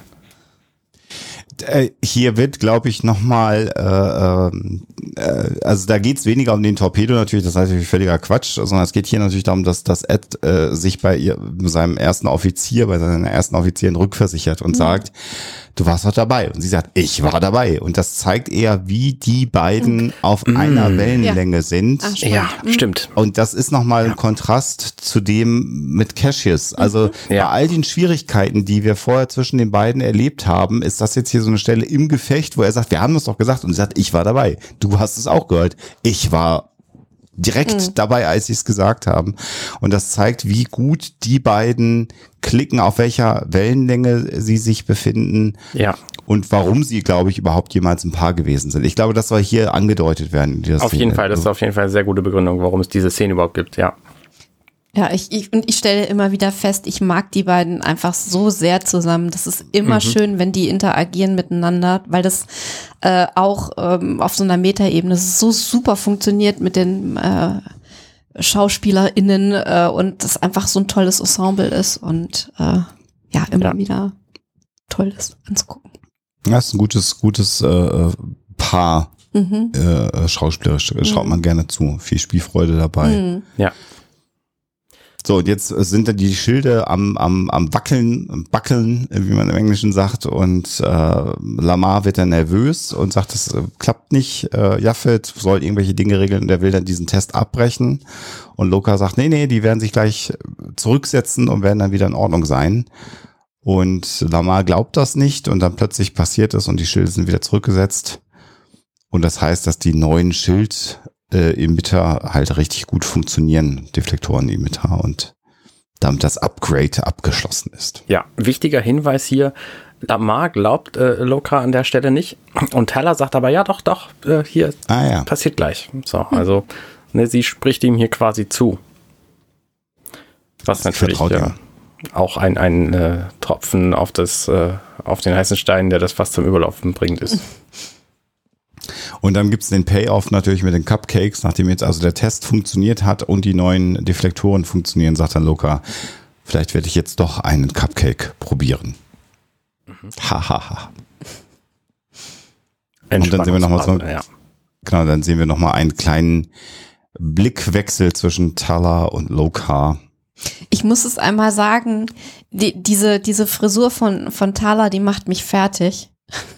weil die so unpraktisch wirkt und ich habe die ganze Zeit das Gefühl, ich möchte gerne den Pferdeschwanz sozusagen nach hinten werfen, dass er nicht mehr stört. ähm, ich ich habe selber das äh, öfter mal gemacht und stelle immer wieder, also das ist wirklich so ein persönliches Ding, stelle immer wieder fest, dass das total nervig und unpraktisch ist, wenn der dann irgendwie so über die Schulter baumelt. Und ich kann mir nicht vorstellen, dass das bei ihrem Job ähm, irgendwie so vorteilhaft ist, die Haare da so rumfliegen zu haben. Insofern wundert es mich immer ein bisschen. Es sieht natürlich irgendwie cool aus. Aber es ist halt für den Dienst sehr, sehr unpraktisch. Vielleicht beugt sie sich einfach immer rückwärts über diese Mechanik des mhm. Schiffes, so die drehenden Zahnräder und so, und dann verfangen sich die Haare da sonst drin. Äh. Moment. Äh, ja, nee, keine Ahnung. Jetzt, jetzt kommt übrigens eine Sequenz, die mich äh, zum Googlen bewogen hat. Äh, Kelly bekommt ein äh, Cookie-Bouquet. Das hat mich nachhaltig beeindruckt. Ich finde diese Vorstellung eines Keksstraußes so toll, dass ich nachgeguckt habe, ob man sowas kriegen kann im freien Handel. Und, und hab, Law and Behold? Ja, man kriegt, aber es sind amerikanische äh, Firmen, die sowas machen. Also kriegst sowas über Etsy, über verschiedene Shops, aber das scheint mir eher dann äh, importiert zu werden für unfassbar viel Geld. Äh, auf jeden Fall, ich finde den total toll. Ich meine, kannst du auch einfach selber machen, ne? So ein Keksstrauß. Das ist ja schon wieder so viel Arbeit. Oh Gott. Aber also wir haben, du hast mir dann ein Foto von einem Muttertagsbouquet ja, gezeigt, was man aus. sich dann in Amerika, also es ist halt für den amerikanischen Markt sicherlich ja. gemacht, bestellen kann, wo du dann deine Mama also zum mhm. Muttertag ein Keksstrauß. Kostenpunkt über 100 Euro. Ja. Fand ich interessant. Ja. Geht alles. Aber ja. das nur am Rande. Mhm. Guckt euch Keksbouquets an im Netz. ich finde das so spannend. Ed kommt da rein und äh, Kelly sagt, naja, nee, wir haben uns getrennt. Und äh, was ist denn das hier für ein Strauß? So, äh, ja, nee, wir ja. haben uns getrennt. Äh, darf ich einen probieren? Ja, klar, nimm den ganzen Strauß mit. Und er beißt da rein und sagt, oh, ich glaube, es war die richtige Entscheidung. Das war meine erste Assoziation. Okay, die Kekse schmecken nicht. Ja. Aber ich glaube, das ist nicht das, was er meint hier. Das mhm, ist wahrscheinlich nur nicht. so eine lustige Nebenwirkung seines, seines Satzes, weil er mhm. tatsächlich der Meinung ist, dass es nicht funktioniert hätte. Ja, und er ist aber, er kann aber auch nicht jetzt ver verhehlen, dass, dass er da nicht wirklich drüber traurig ist. Äh, was Kelly ja auch dann moniert und er sagt, naja, okay, also es ist schon, das ist doof für dich. Ich verstehe das, dass das für dich doof ist. Geht's dir denn gut? Und sie sagt, naja, ich glaube schon, dass es mir da äh, gut gehen, mitgehen wird. Und äh, und dann, äh, wo er dann halt merkt, dass das Kelly da nicht super traurig drüber ist, hackt er da natürlich da direkt rein. Also sagt, ja, ja, das war die komplett richtige Entscheidung. Und es ist hier, finde ich, äh, nicht ganz ersichtlich, ob es auch intrinsisches Interesse ist. Er sagt ja hier, das wäre ja auch, stell mal vor, ihr hättet geheiratet und ich bin der Captain und dann hätte ich euch hier trauen müssen auf dem Schiff. Also da geht's ja wieder auch nur um ihn. Mhm. Äh, und äh, ist, es, für mich ist jetzt hier nicht klar, ob er noch Interesse an Kelly hat. Also vermutlich hat er das immer noch, aber die Karte wird hier gerade nicht gespielt, sondern er schiebt das in diese Ecke mit der Ehe und das ist natürlich das komplett falsche Stichwort für, für Kelly, weil sie da ja schon mal zurückgezuckt ist, was das Thema Ehe angeht. Ich weiß nicht, ich verstehe das eher ein bisschen so, als würde er sie ärgern wollen, so, so auf eine ganz subtile Art und Weise, weil äh, ich glaube, also das wird ja wahrscheinlich nicht das erste Mal sein, dass sie äh, drüber gesprochen haben, dass äh, Kelly äh, vielleicht doch ein bisschen weniger Nähe will als Cassius. Und ich glaube, er will da einfach nochmal äh, einen draufsetzen und den Scherz muss er jetzt nun auch noch machen. Ich weiß gar nicht, ob das wirklich so ernst gemeint ist von ihm mit der Trauung und so, oder ob das nicht so einfach geplänkel ist. Ich glaube schon, Aber dass das ernst gemeint ist. Ja? Also er denkt halt, das ist so seine Eigenart, er denkt immer nur an sich und er hat mhm. halt diese Beziehung zu Kelly und deswegen findet er das eigenartig, die trauen zu müssen. Ja, würde ich, würde ich auch so interpretieren. Und dass er eher natürlich von sich aus der, an das hm. Thema Ehe denkt. Das hat Kelly ihm ja gar nicht vorgegeben, sondern er ist ja sofort an diesem, an diesem Punkt Mhm. gewesen, gedanklich. Ja, aber das äh, unterstützt das ja eigentlich. Also es kommt ja so, so, also es ist quasi so drüber und so äh, an der Realität vorbei. Also ich glaube nicht, dass er das Gefühl hatte, die beiden würden wirklich irgendwann mal heiraten wollen. Aber es könnte ja eine Angst von ihm Ja. sein. Also wenn Kelly heiratet, dann Ja. ist sie gefühlt Ja. für ihn für immer weg. Ja, stimmt, ja, ist richtig. Unabhängig davon, ob er jetzt wirklich noch eine Beziehung will oder nicht, aber das wäre so das, das, das, das ultimative Ende. Man weiß es nicht. Genau. So, und jetzt kommen dann äh, Teller und Bortus nochmal rein und sagen, okay, das wird jetzt finalisiert, dauert noch zwei Tage, da muss noch ein bisschen gearbeitet werden. Und ja, jetzt kommt dann eben die Szene, wo dann Kelly sagt, ja, hier kommen dann nimm den ganzen Eimer mit, wenn dir die nicht schmecken. und er macht es halt auch einfach. Ja, das finde ich auch so absolut schamlos, lecker Kekse, nehme ich mit. Das ist jetzt aber auch kein, kein äh, neues Motiv, dass äh, ein, ein verflossene, nee, warte mal, wie? Also wenn jemand sich von wem anders trennt und der dann was geschenkt kriegt, dann schenkt er das, was er geschenkt bekommt, natürlich sofort weiter, weil er es selber gar nicht haben will. So. Also Ja, klar. das ist jetzt ja kein neues Motiv. Nein. Ja. Und lieber, lieber Cookies essen als Zähne. Da ist was dran. Ja. Was macht dann eigentlich die kommt Teller- mit den, na gut, lassen wir das. Stimmt. Oh. Das sind ja die, die Ex-Freunde nur. Also Ja. das ist ja, die werden ja künstlich expediert, die Zähne. Okay. Ja, und dann kommt Teller zu sich ins äh, Quartier und da ist dann Loka und da ist sie dann ein bisschen entsetzt darüber, dass er bei ihr im Quartier ist. Wo man sich jetzt auch fragen könnte, wie ist er da überhaupt reingekommen? Ja, offenbar ist sie eine sehr schlechte Sicherheitschefin. Oder die Quartiere werden nicht abgeschlossen? Also ich meine, das ist ja ungewöhnlich, ne? Also dass da, Wir wissen halt auch nichts von Kriminalität, ne? Also abgesehen von dieser äh, Geschichte mit, ähm, ah, wie hießen die Kinder noch von Claire? Ähm, Ach ja. Hm. die haben ja irgendwie mal sich, sich daneben benommen, aber ansonsten sind die alle mehr so ähm, kanadisch unterwegs, was Türen offen und, und überhaupt äh, Ja. Vertrauen in die Gesellschaft angeht, als, als amerikanisch. ja, ja, das stimmt, das stimmt. Also, falls, Ja, falls ihr es nicht wisst, liebe Höris, äh, in Kanada werden angeblich die Haustüren alle immer offen gelassen, weil da sowieso niemand reingeht, um irgendwas klauen zu Aber machen. vielleicht ist das auch ein Gerücht. Ich könnte mir vorstellen, dass es Stadtteile in Großstädten in Kanada gibt, wo es vielleicht nicht der Fall ist. Ja. Aber ja, Kanadier gelten als extrem höflich und Kanadier schmeißen eher nichts äh, weg auf der Straße, sondern nehmen eher Müll von der Straße mit. Und äh, da gibt es durchaus Beispiele von Menschen, die das tatsächlich tun. Ja.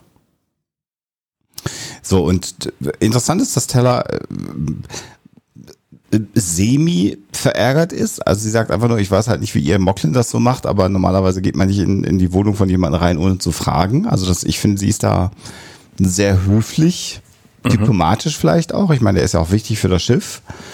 Und ja, Loka äh, beichtet ihr dann letztendlich, dass er äh, sie attraktiv findet und sich zu ihr hingezogen fühlt, was sie nicht wirklich versteht. Nachvollziehbarerweise. Ja, nee, was sie, was sie erstmal ungewöhnlich findet, so. Oder so, ja. Das, Ne, sie- also ist ich das meine- bessere Wort. Er, er sagt ja, er hätte ihr das nicht gesagt, wenn er das nicht für reziprok hielte. Also wenn er nicht glauben würde, dass sie das zumindest irgendwie annähernd ähnlich empfindet. So, dann hätte er ihr das nicht gesagt, weil es für ihn eben auch gefährlich ist. Ähm, er sagt ja auch, es ist einfach verboten, diese Gefühle zu haben. Wie verboten das ist tatsächlich, äh, das, das ist, glaube ich, Teller in diesem Moment überhaupt nicht klar. Also, dass das Ja. eine, eine lebensverändernde Beichte hier ist an der Stelle. Ähm, Ja. das, das begreift sie nicht, das weiß sie nicht und das weiß sie auch nicht später, als sie dann an dem Tisch sagt, er wollte was von mir, so. Das stimmt. Ja, hast recht.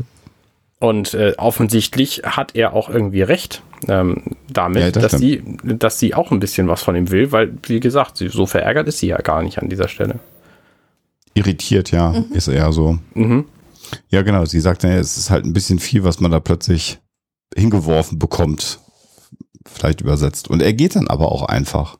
Mhm. Und sie bleibt dann alleine zurück und atmet erstmal tief durch und schaut sinnierend an der Kamera vorbei. Und hier sehen wir dann quasi für mich die Fortsetzung äh, der Szene auf der Brücke, wie Kelly und Ed in der Kantine sitzen und Kelly Ed so ein bisschen ihr Leid klagt, dass Cassius jetzt halt ständig Nachrichten schickt und äh, Ed jetzt natürlich einen Field Day hat und immer sagt, ja, na, auf keinen Fall antworten und Männer wollen natürlich immer die Hoffnung haben, da nochmal ins Gespräch zu kommen. Sie sagt, ja, er will, er möchte gerne nochmal das, das Thema abschließen und er sagt, ja, wenn Männer das sagen, dann wollen sie sich erstmal nur in einen Raum bekommen, alleine, um dann doch sich wieder zu gewinnen. Also mhm. da ist er jetzt wirklich, sagen wir mal, äh, glaube ich, sehr glücklich, äh, Cashes wegzuschieben von, von Kelly. Und ich bin sehr sicher, dass er als die Beziehung, also gut, die Beziehung von den beiden ist ja anders geendet, aber er wäre, glaube ich, eher auch der klassische Typ, der dann auch 100 SMS schreibt, wenn mhm. er ja. sitzen gelassen wird. Das denke ich auch. Er kann sich einfach in die Lage von Cassius total reinversetzen und sieht das einfach genauso. Ich meine, damals hat er zwar die Beziehung beendet, aber ähm, er ist, glaube ich, schon ein ähnlicher Typ. Ja, mhm. definitiv. Und äh, was ich äh, interessant finde, ist, dass wenn es irgendwer anders gewesen wäre und nicht Ed und Kelly zusammen, dann hätte man eigentlich vermuten können an der Art, äh, wie Ed spricht, dass er sie so ein bisschen verarschen will ähm, weil er so, also seine Reaktion mit, ah, men are the worst, also Männer sind überhaupt das Allerschlimmste und das macht mich total krank, was du da gerade erzählst. Ähm, das ist so äh, übertrieben an manchen Stellen und äh, er grinst dabei ja oder muss sich so, so, so ein Grinsen verbeißen, äh, also seine Freude quasi. Äh, das könnte bei anderen eventuell so ein bisschen fies wirken oder oder ja, weiß ich nicht, unaufrichtig oder oder so. Aber ich finde dadurch, dass das Ed und Kelly sind, ähm, die haben ja so eine etwas ja, schräge Dynamik manchmal, die beiden, dass man das äh, richtig einordnen kann, finde ich. Also das ist eine Szene, die funktioniert explizit zwischen den beiden. Das wäre bei anderen Charakteren äh, nicht der Fall, meine ich. Mhm.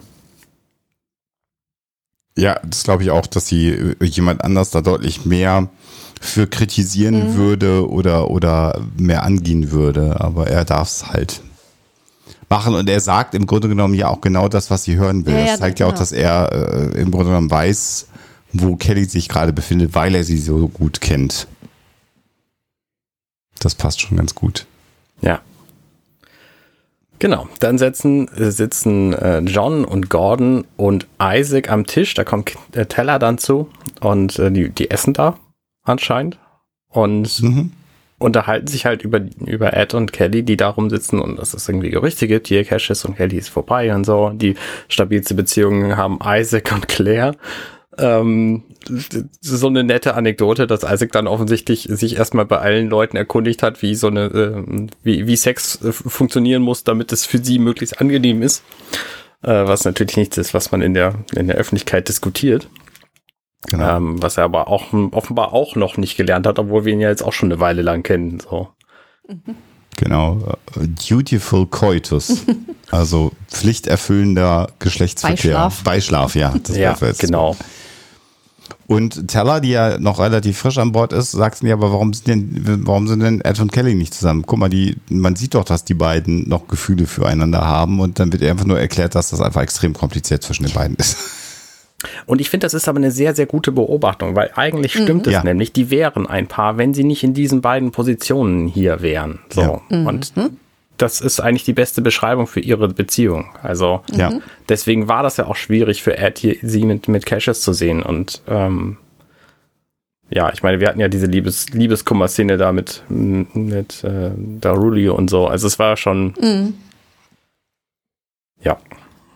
Schwierig. Und das ist natürlich jetzt äh, ein Stück weit, als Teller dann sagt, aber naja, aber wenn es denn doch, das Universum ist so, voll, so voller Menschen oder Wesen, äh, die äh, unglücklich sind, warum sollte dann man denn etwas, was gut ist, nicht beim Schopfe packen, sage ich jetzt mal so frei übersetzt. Mhm. Äh, und das ist natürlich auch ein, ein nach außen tragen dessen, was, was, was genau. sie gerade beschäftigt, natürlich. Ja, ja, richtig. Also da wirkt ja schon das äh, Liebesgeständnis von Loka in ihr nach. Ja. Ich möchte übrigens erwähnen, dass sie ein rotes Haarband trägt, um ihren Zopf zu, mhm. zu tragen, was zu ihrer Uniform passt. Genau. Jawohl. Und trotzdem macht Alexander den Zopf wahnsinnig. Immer noch.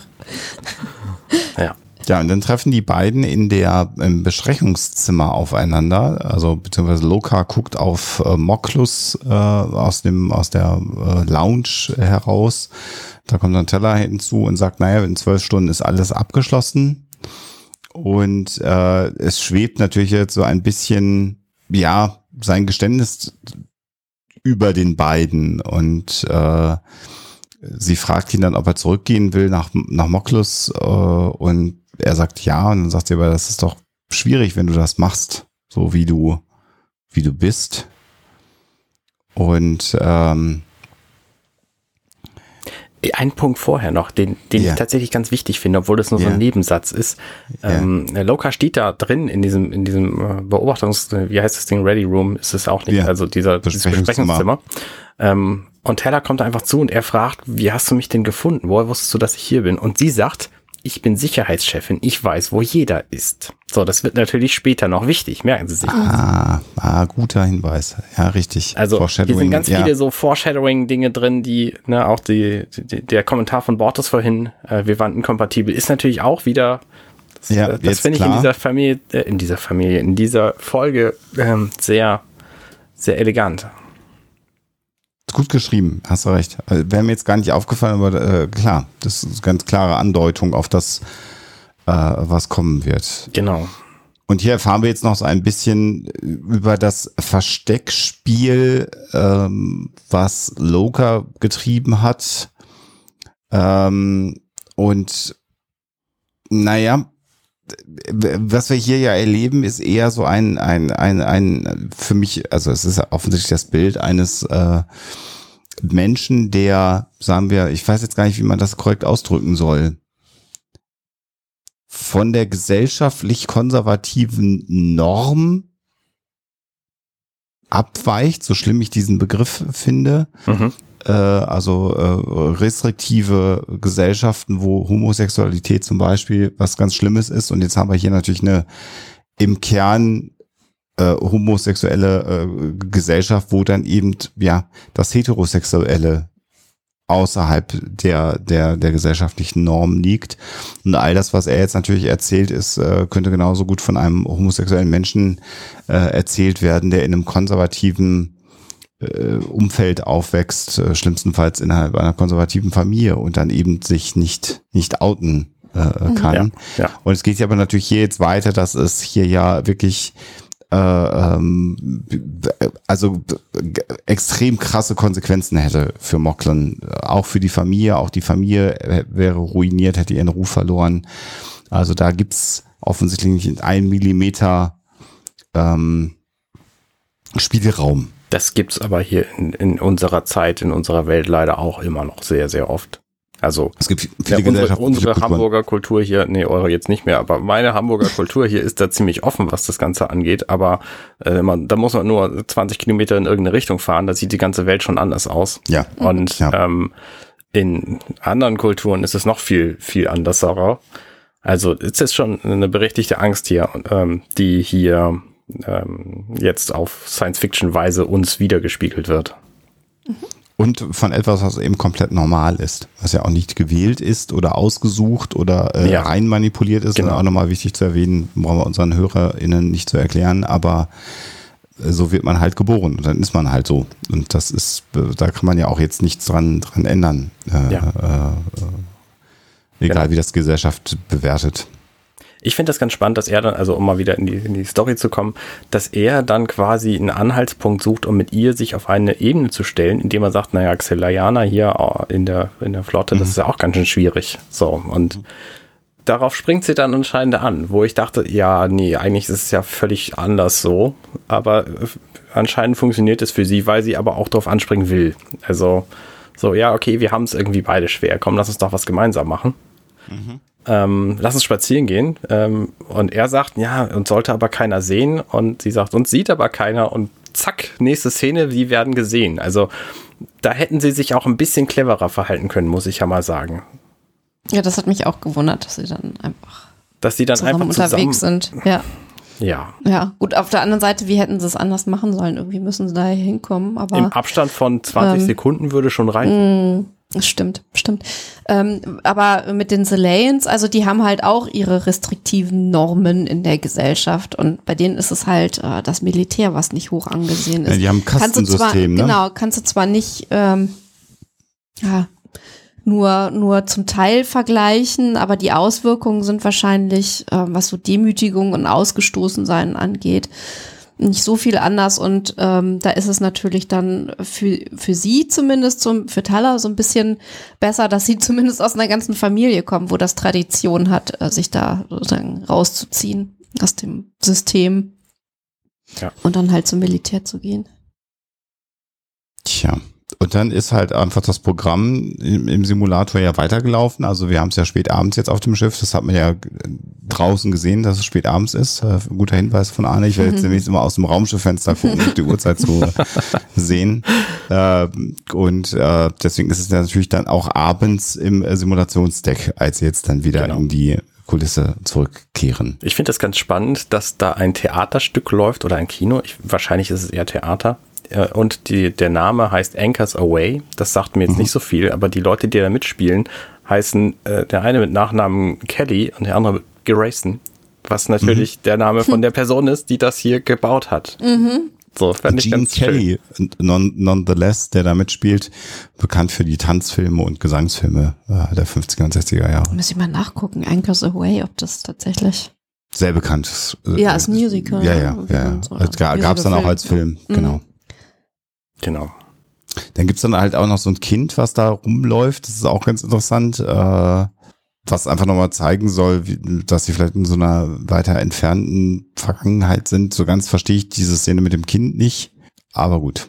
Und die wird Und dann, ja dann von, von Teller erklärt mit, sie möchte sich quasi wohlfühlen, familiär. So. Und dafür ist dieses Kind irgendwie, irgendwie wichtig.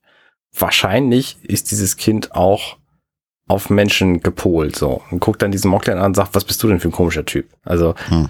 ist halt eigenartig. Hm, das, ja, das, hm, das ich kann mir vorstellen, dass wenn das Kind auf Kelly, äh, Kelly zukommt, so, dass das irgendwie niedlich ist, eine niedliche Szene, aber hier funktioniert es halt gar nicht so, weil das Kind offensichtlich nur auf Menschen geeicht ist und nicht auf Mocklands. Ja. Und dann auch noch abends. Mhm. Oder nachts. Ja. Auf der Straße. Ja, dann sehen sie in einem der Häuser ein Paar tanzen und dann ähm, möchte sie äh, Teller Loka tanzen beibringen. Und er findet das jetzt so semi-spannend, äh, also als die ersten Schritte machen, als sie dann aber in seinem Arm äh, ist, glaube ich, versteht er das Konzept des Engtanzens dann doch etwas eher und küsst sie dann. Ich finde das so spannend. Als sie sich küssen, kommt der Text When the world is free. Das ist auch schön. Mm. Das ist eigentlich ein schöner. ich finde das so schön. Zufall, sondern sie, sie, sagt ja zu ihm, äh, das ist Tanzen. Und er so, was? Das ist Tanzen? Also, naja, wie tanzt ihr Mocklins denn? Naja, nicht so beschränkt. Also mhm. offensichtlich mehr so Disco. Disco-Style. Ja. Finde ich irgendwie gut. Ja. Genau. Und dann küsst er sie und dann ist sie natürlich etwas überrascht. Im ersten Mal erst war das nicht richtig von mir und dann küssen sie sich noch einmal intensiver. Genau. Ah, und jetzt ist ein schöner Moment, der einzige, glaube ich, der tatsächlich relevant ist, äh, wo die beiden Geschichten, die wir hier erleben, verwoben sind. Äh, nämlich mhm, wird mhm. Teller jetzt weggerufen, weil Kelly in ihrem Quartier plötzlich diese sprechende Blume stehen hat und sie die entsorgen soll. So, und das ist natürlich für beide Stories irgendwie relevant. Also für diese Nebengeschichte, dass, dass Kelly diese Blume hat und dass Cash jetzt einfach nicht loslassen will. Und für die Hauptstory natürlich, dass er jetzt alleine auf diesem Holodeck zurückbleibt. Ja. ja Simulator, genau. Umweltsimulator natürlich. Genau, und er übt dann äh, quasi Schattentanzen, würde ich fast sagen. Also er, er geht die Schritte nochmal durch, beobachtet dieses Pärchen, was da im Schattenriss äh, am Fenster am Tanzen ist. Und dann geht die Tür wieder auf und wir sehen das Kleiden auf das Holodeck kommt und er sieht nicht sonderlich freundlich aus. Und er sagt, und das ist unglaublich abschätzig, ich weiß, was mm. du bist. das, ist so das ist wirklich schlimm. Mhm. Schwarzblende, genau. ganz langsame Schwarzblende. Wir wissen, okay, jetzt passiert irgendwas. Mhm. Genau. Und das Schöne ist, dass nach solchen Szenen, die so schlimm sind, dann immer bei Orwell oder öfter mal was Lustiges Chaos. kommt, Chaos kommt. Mhm. Und der Gedanke, dass Cassius ihr eine Blume geschenkt hat, die aber ein, ein fühlendes, äh, sprechendes Wesen ist, Was eigentlich an Bord Also arbeiten quasi soll. ein, genau, ein ein, ein, Kumpel mehr ist, den er vorbeigeschickt hat, äh, damit er ein gutes Wort einlegt. Das ist schon wieder so äh, Orwell-esk. äh, geht so ein bisschen äh, äh, an, äh, in die Pilotfolge zurück, wo ja auch so eine Pflanze durchs Wasser springt und dann so hochguckt. Ah ja. Ja, stimmt. Und dann jemand äh, äh, das äh, Außenteam darüber informiert, dass das die Lead-Botanikerin Ja, genau. sei. Also Cool. das ist so hier nochmal eine Anklärung. Also es gibt auch lebende, intelligente Pflanzen im Universum äh, von äh, Mhm. The Orville. Und eine interessante Randnotiz, Cameo, die Pflanze wird gesprochen von none the less than Bruce Willis, den wir da Oh. sprechen hören. Wie Spannend. ich recherchierte. Der jetzt gerade seine Karriere aus gesundheitlichen Ja. Gründen an den Nagel gehängt hat, Ja. 2022. Ja.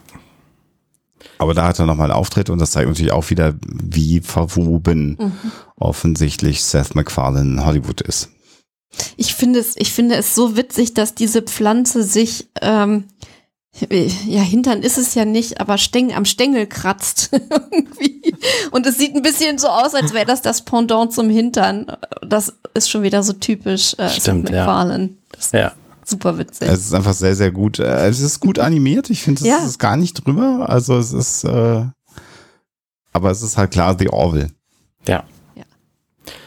Genau. Und dann geht natürlich Teller wieder zurück in den Umweltsimulator. Diesmal habe ich es richtig gesagt. Und äh, findet sich allein vor. Und dann fragt sie, wo ist denn jetzt hier Loka geblieben? Und er ist nicht auf dem Schiff. So. Und er ist nicht abgereist, also ist er wohl Da, einfach da, da. verschwunden. Da, da. Und jetzt beginnt nach 25 Minuten knapp der Hälfte der Folge, nee, gut der Hälfte der Folge, ähm, eine Kriminalgeschichte, die ich jetzt auch gar nicht hab kommen sehen am Anfang. Ich auch nicht. Stimmt. Also die hat mich auch sehr, sehr überrascht. Also, dass wir von dieser emotionalen Liebesgeschichte jetzt in so einen klassischen Whodunit-Mordfall hineinkommen, fand ich auch sehr überraschend. Was aber auch irgendwie zum Setting passt. Es ist irgendwie sehr, sehr abgefahren. Ja. Gruselig hierbei finde ich übrigens, dass das alles gespeichert wird, was auf diesem Holodeck, äh, auf diesem äh. Umweltsimulator stattfindet. Also wenn ich mir da vorstelle, dass äh, ja auch die Programme, die Borges da hat laufen lassen, dass Ja, die halt der- alle der komplett, Porn, ja, genau. ja, also das ist schon interessant, dass das alles gespeichert wird. Ja, ähm, passt aber auch zu der offenen Türgeschichte. Also von daher, Ja. vielleicht sind die Obwohl, einfach denn- Post-Privacy. Ja, oder, ja, oder es ist dann halt doch, dass du in private äh, Programme normalerweise, wenn du nicht einen Grund zur Beunruhigung hast, nicht reinguckst. Ja, oder was? Vielleicht äh, darf sie das, weil sie die Sicherheitsoffizierin Ja, ist. sehr könnte natürlich Hinweis, sein, ja. dass sie eine besondere Autorisation hat. Ich finde übrigens diesen Effekt dieser verzerrten, äh, gescrambelten Figur sehr, sehr cool. Ich finde, Mhm. das sieht sehr, sehr äh, schön gemacht aus. Den sehen wir übrigens, weil sie das ja wieder abspielt und sie beginnt Ja. das beim Zeitindex 1701.7. Finde ich sehr schön. Sehr schön. Das ist natürlich die für Kennnummer der Enterprises. Genau. Und es hat insgesamt kam sieben Raumschiffe gegeben, die die Kennung 1701 hatten. Ach, das sind diese schönen kleinen Easter Eggs. Mhm. Ja, dann sind wir zurück im äh, äh, Besprechungszimmer und jetzt geht es eben darum, dass da ein Mord passiert ist und äh, die Sicherheitsoffizierin natürlich diesen äh, Mord aufklären möchte. Interessanterweise gibt's hier dann den Hinweis, dass nicht nur jetzt dieses Image, äh, also das, das, äh, dass man nicht sieht, wer es war, sondern dass auch die Waffe, mit der geschossen wurde, eine simulierte Waffe ist. Das heißt, man kann die Waffe auch nicht mehr finden. Mhm. Äh, und äh, es wird jetzt ein Weg darüber diskutiert, dass das ja das perfekte Verbrechen sei, was man da jetzt gerade verübt hätte. Was total merkwürdig ist, dass das in diesem Jahrhundert erst irgendjemandem auffällt. Also das muss ja ein bekanntes Prinzip sein. Äh, Eigentlich schon, würde man erwarten zumindest. Ne? So, das hat ja nicht, das hat ja nicht er jetzt gerade erfunden. So, also, naja, gut.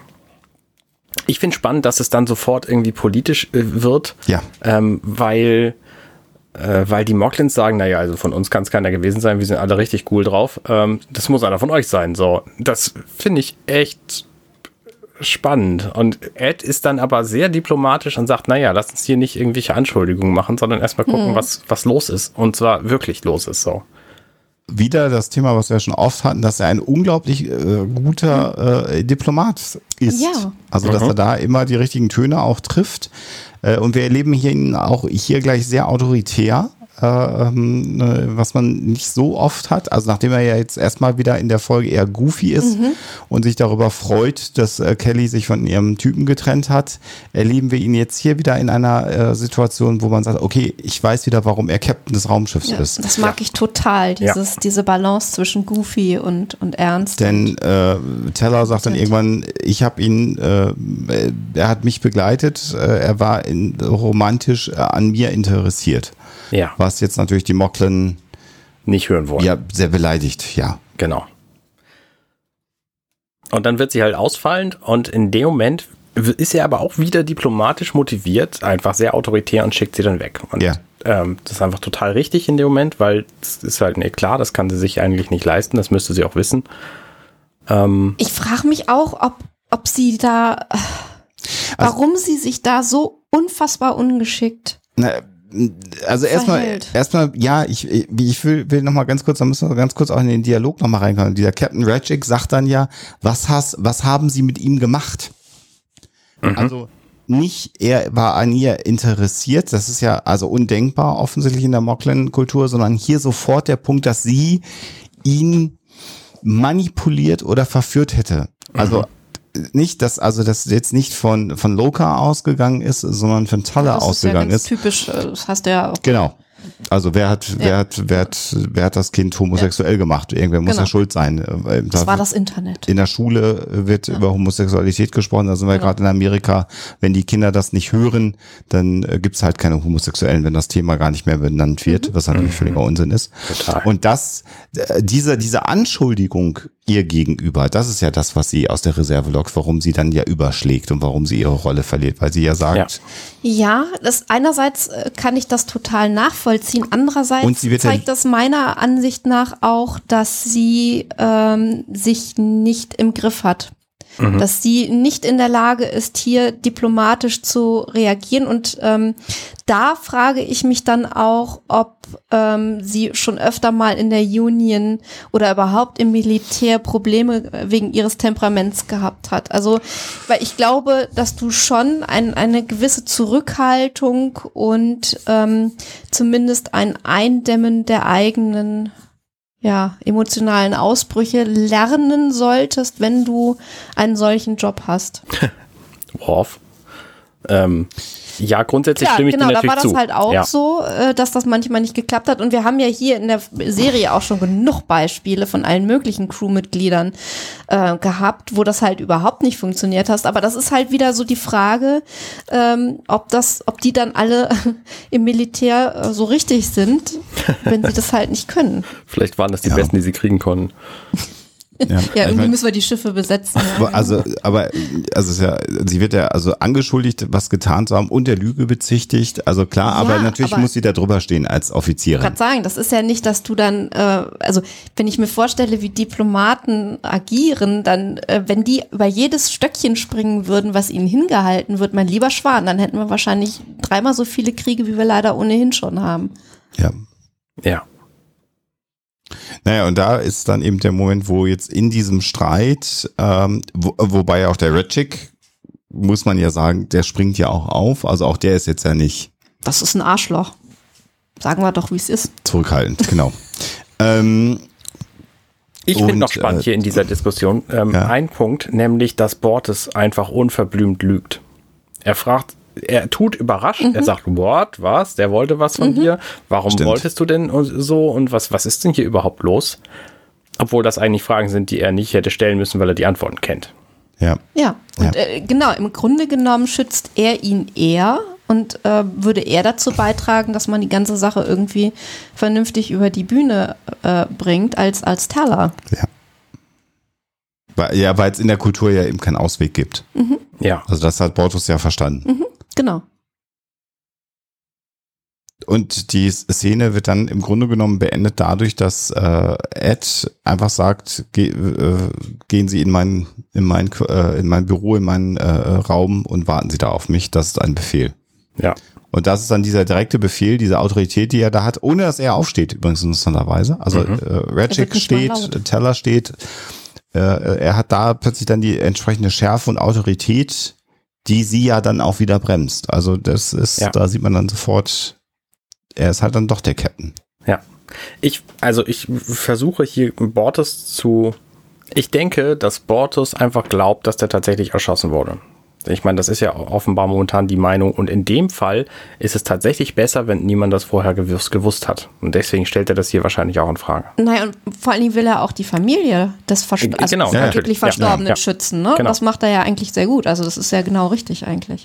Und man sieht aber in der letzten äh, Einstellung dieser Szene, wie er Luft holt und dann einmal nach links und rechts so um den Tisch rumguckt, dass ihm das natürlich auch eigentlich, wir haben das Thema Integrität gerade schon ähm, äh, genannt, äh, er weiß, dass er lügt. Aber er hat eben da hier äh, genau die beschriebene Motivation, die er gerade genannt hat, warum er das macht. Aber man sieht, dass er sich dabei auch nicht hundertprozentig wohlfühlt. Also das macht Haut. mir den, den Charakter gerade sehr, sehr Ja. sympathisch. Ja. Der, der mir sowieso in dieser Folge, aber dazu kommen wir später. Genau. Ich finde das auch spannend. Das nächste Gespräch findet dann im Büro von Ed statt und alle außer Ed stehen. Und er hat einfach immer noch genug Autorität, um sitzend dieses Gespräch führen zu können. Das finde ich einfach gut. Also, ne, es ist genau das gleiche wie eben. Ähm, es funktioniert einfach. Er ist einfach der Captain von diesem Schiff. Ich finde sehr schön diesen kleinen Nebenpun, den er sagt, nobody's going HR on you. Also das ist ja die, das Kürze für Human Resources. Das, was inzwischen die Personalabteilung äh, ja auch in, in Deutschland bei großen Unternehmen äh, inzwischen ist. Und es ist äh, äh, ich habe es gerade wieder erfahren, tatsächlich so, dass auch in Amerika, also äh, Unternehmen, die in Deutschland agieren, die aber einen amerikanischen Mutterkonzern haben, gibt es auch da verpflichtende HR-Kurse inzwischen, wo dann die Mitarbeiter sich hinsetzen müssen und äh, lernen müssen, was äh, ähm, Übergriffigkeit ist, äh, was alles natürlich im Grunde genommen ja auch Sinn macht. Ähm, was aber häufig, so wird es zumindest berichtet, etwas hilflos äh, äh, auch im schlecht gemacht. und schlecht gemacht dann auch wirkt. Also das ist inzwischen wirklich schon so ein Motiv, ähm, dass, dass diese, diese Kurse überhaupt, das, was so Personalabteilungen machen, ähm, so völlig überzogene erzieherische Maßnahmen sind. Also dass es auf die Leute wirklich so wirkt, als würden sie gegängelt und ähm, dürften quasi nicht mehr husten, ohne dass HR irgendwie einschreitet und sie da irgendwie vorknüpft und vorlädt. Und äh, wir wollen nicht kleinreden, dass es natürlich Übergriffigkeit gibt, äh, dass Männer sich Frauen gegenüber immer noch nicht, äh, also schäbig verhalten. Der Grund, warum natürlich diese amerikanischen Konzerne das tun, ist ja nicht, weil sie tatsächlich glauben, die Menschen umzuerziehen zu können, sondern das hat juristische Gründe.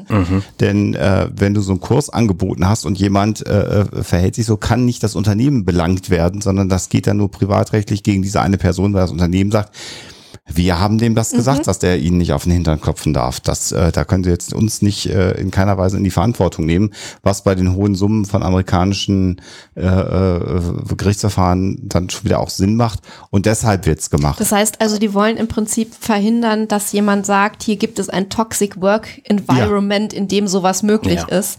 Da wollen sich im Prinzip dann die äh, Unternehmen nur reinwaschen. Genau, ohne dass diese Kurse, die alle absitzen und die einfach Genau. auch nicht gut gemacht sind, irgendwie Sinn machen. Und das ist natürlich hier der Pun, nobody's going HR on äh, you. Und äh, das gleiche gilt übrigens auch für, für große äh, Konzerne, Paramount, äh, CBS, wie auch immer, Disney. Disney. Äh, die haben alle äh, Abteilungen, die auch Drehbücher sich unter diesem Aspekt anschauen. Also wenn du heute Autor bist, dann gibt's immer so eine HR-Abteilung, die da auch nochmal drüber guckt. Je länger ich über die Menschheit nachdenke, desto schlimmer finde ich die. So, ähm, Ja, lass uns zurück ja. zur Folge kommen. Viel, viel, viel einfacher, wenn wir alle anständig wären. Aber ich finde diesen Punkt gerade so spannend, weil er Viele da sind anständig. Es gibt sehr viele anständige Menschen. Ja, Ah, echt? also hier jetzt bei der Aufnahme nur. Ja, äh, Teller ist auch anständig, die sagt, ich kann meinen Job auch machen, obwohl ich jetzt quasi äh, improvisiert bin. Nee, wie heißt das? Impro, wie heißt das? Ähm, sie ist jetzt jedenfalls äh, be- befangen, ist das deutsche Wort. Ähm, Involviert. Invol ja, vielleicht suchte ich das, vielleicht bestimmt noch ein, ein elaborierteres Wort. ähm, jedenfalls äh, kann sie das nun trotzdem machen, sagt sie, weil sie ist immer noch Sicherheitschefin und äh, solange sie das ist, ähm, kommt kein Mörder äh, ihr davon. So, ne, ich meine, es ist ja immer noch die die Vermutung im Raum, die, die These, dass er ermordet worden ist. Genau. Und es ist interessant, dass, dass Ed sie da aber auch gewähren lässt. Mhm. Genau, genau, du nimmst das vorweg. Also das ist auch ein wirklicher Vertrauensvorschuss, weil sie ja gerade in der Szene vorher gezeigt hat, dass sie, wenn man es böswillig auffassen würde, eine Liability ist, also ein Risiko ist, ähm, Dinge eskalieren zu lassen, einfach weil sie äh, schimpft und äh, die Wahrheit sagt, da, wo man sie äh, tunlichst einmal verschweigen sollte unter Umständen. Äh, und insofern finde ich das schon sehr cool reagiert von Ed, dass er dann äh, doch sagt, jetzt lassen wir sie erstmal machen. Ja, und dann beginnt sie mit ihren Ermittlungen. Und da sind wir jetzt also mitten in einer, in einer, in einer Kriminalepisode gelandet, im Grunde genommen. Äh, Und sie beginnt jetzt also zunächst mal damit, Borges oder mit Borges äh, nochmal äh, sprechen. Und da finde ich es ganz interessant, dass sie nochmal sagt, äh, ich, ich möchte nicht, dass da irgendwas zwischen uns äh, steht. Und äh, Borges ist da relativ hart, ähm, ne? weil er sagt, naja, das war ganz schön dumm von dir. Du hast einen, einen gefährlichen Impuls von, äh, von Loka unterstützt. Mhm. Ja, das ist natürlich auch ein bisschen ungerecht. Ne? Ja, Also, es ist natürlich ungerecht. Ja, also ich, da kann ich ihn zwar verstehen, weil er jetzt wirklich jahrelang sich bemüht hat, äh, Mhm. ihn zu decken auch ähm, und jetzt gerade ja eben auch. Aber da kann ich sie natürlich auch verstehen. Also wenn, gerade wenn sie wirklich ein bisschen Gefühle für ihn hatte, äh, dann, äh, wenn man dann unterstellt bekommt, hier, du hast ihn aber dazu verführt, dann nagt das natürlich an einem. Das kann ich schon verstehen. Und ich meine, jetzt sind sie ja auch nicht in einer offiziellen Besprechung mit anderen Leuten, die das nicht wissen dürfen, sondern die reden ja jetzt gerade privat miteinander. Und ich finde, da ist es schon verständlich, also, dass sie das nicht auf sich sitzen lässt. Ja. Ja. Und äh, sie äh, äh, interessant ist, dass sie ihn ja fragt, ob er das gewusst hätte. Und äh, da sagt er, naja, du verstehst einfach nicht unsere Kultur und den The Mocklin Way. Und ähm, äh, äh, dann sagt er, naja, du, für, für, für dich war irgendwie was, was, was Interessantes, eine Spielerei. Und sie sagt, nein, ich habe was für ihn gefühlt. Und dann gehen sie da so ein wenig in Emotionen rein. Und am Ende sagt er da, also, und er sagt dann, naja, aber war das sein Tod wert, dein Verhalten? Und dann sagt sie, naja, ich verstehe offensichtlich wirklich nicht die Kultur. Ich hatte gedacht, dass du mich mehr verstehst oder dass sie mich mehr verstehen, nach dem, was mit ihrer Tochter passiert ist. Und äh, da reagiert dann Bortos relativ hart. Vorher schon sagt er ihr, ähm, das ist alles. Also er will Mhm. ähm, und spielt den Rang aus Mhm. äh, und will sie dann sozusagen vom Hof verweisen. Und, und dann kommt eben dieser Satz mit der Tochter. Und da verliert er auch kurz die Fassung. Das, das finde ich auch drüber, das kann ich auch gut verstehen. Ja, weil das natürlich auch dann zu viel ist. Und da ist er dann aber auch so professionell, dass er sich sofort wieder fängt, bevor der Satz zu Ende ist. Oh ja. Richtig. Finde ich echt gut. Und sagt, das wäre alles. Ja. Ja, dann haben wir hier die Szene, wie auf dem, auf dem Umweltsimulator versucht wird, jetzt diese, diese Bildstörung rauszunehmen. Und äh, das ist dann so ein klassischer Fall von, von Techno-Bubble, den wir hier erleben. Und Isaac, der mit drei äh, Tipps und zweimal mit so einem Laser-Lichtstrahl Apparillo da reinleuchtet und schwupp ist das Bild entstört. Das wirkt jetzt relativ schnell und es macht aber auch hinterher Sinn, dass es relativ schnell wirkt. Also das ist absichtlich in dem Fall. Es wäre wahrscheinlich nicht viel anders, wenn es komplizierter wäre. Dann würden wahrscheinlich seine Fühlerchen aus den Fingerkuppen rauskommen. Stimmt, ja. Aber jetzt haben sie es halt entschlüsselt und sie sehen, dass das jetzt nicht mehr entstörte Bild Kleiden ist, der eine Waffe in der Hand hält. Ja. Und das ist natürlich auch zufällig passend zu dem, was wir Zuschauer vorher gesehen haben. Genau. Also, ne, es könnte sein, dass er die dabei gehabt hat und dass er dann einen Schritt vormacht, äh, vorwärts macht und die Waffe benutzt. So. Das hätte sein können. Ne? Ich hätte das Kleiden so nicht eingeschätzt, aber momentan er hat sich echt daneben benommen. Ist ihm ziemlich viel zuzutrauen. Und dann haben wir wieder eine Blende auf schwarz und jetzt sehen wir übrigens auch nochmal, Arne, auch für dich nochmal kurz kommentiert, warum wir immer Löcher in den Raumschiffen haben, warum das das Design ist, weil wir natürlich nach dieser Schwarzblende durch dieses Loch im Raumschiff mit der Kamera durchfliegen. Das ist Ja. natürlich äh, Ja. genau der Grund, warum die Raumschiffe so designt sind, Ja. damit wir Kamerafahrten Genau, haben. die, die haben das auch vorher schon gemacht mit den Kamerafahrten durch die Schiffe durch und das hat, da haben die Schiffe dann halt nicht bei überstanden. So, deswegen mussten sie die dann mit Löchern bauen, damit es geht, ja. Das macht viel mehr Sinn. Also haben wir auch diese Frage in dieser Episode heute Ja. Abschließend beantwortet. beantwortet. Ja. Und wir Da- gucken raus, es ist, es ist dunkel draußen, also es ist schon wieder Abend. Haben sie vorher gespielt, nur häufig. abends und nachts. Ja. Ähm, ja, und Klein wird natürlich sofort befragt und sagt sofort, ich habe ihn nicht umgebracht, ich schwöre es. Aber wie das so ist bei Leuten, die jemanden umgebracht haben und dafür denen das vorgehalten wird, die sagen halt immer genau diesen Satz. Und er sitzt schon in der Arrestzelle. Ich finde, da hat er das äh, schönste Kostüm an, was er in der ganzen Folge trägt. Das Ach, finde das ich. ist lustig, dass dir das auch aufgefallen ist. Ja, ich finde, gerade Kostüm sticht so ein bisschen äh, heraus in diesen beigen Farben mit diesen grauen Applikationen. Das sieht einfach sehr, sehr schick aus. Das ist ein bisschen netter als die anderen Kostüme, Ja, oder? ich fand es sehr, sehr schön äh, gemacht. Ich mag auch dies, diese ähm, verschiedenen Grautöne.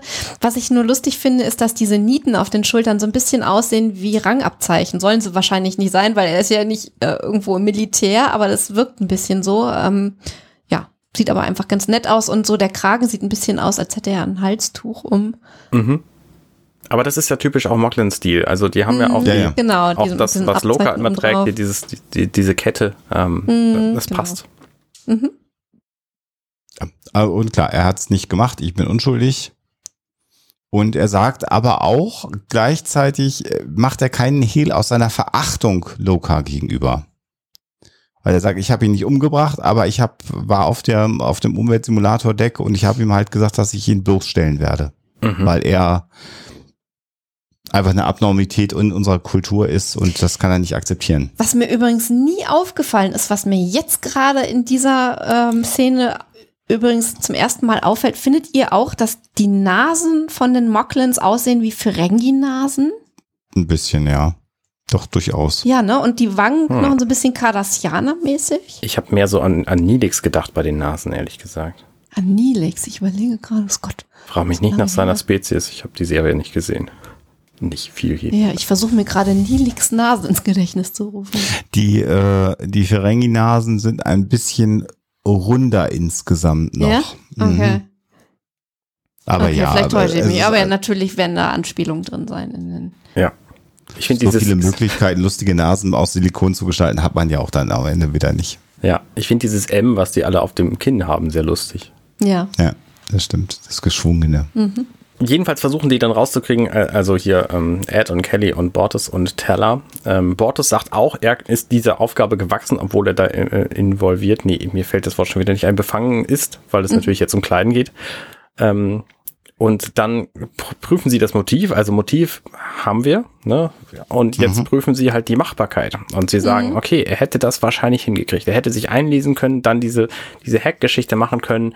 Und er war ja auch da. Also, es hätte schon sein können, dass äh, das Kleinen das war. Und Genau, Motive, Means und Opportunity. Genau. Genau.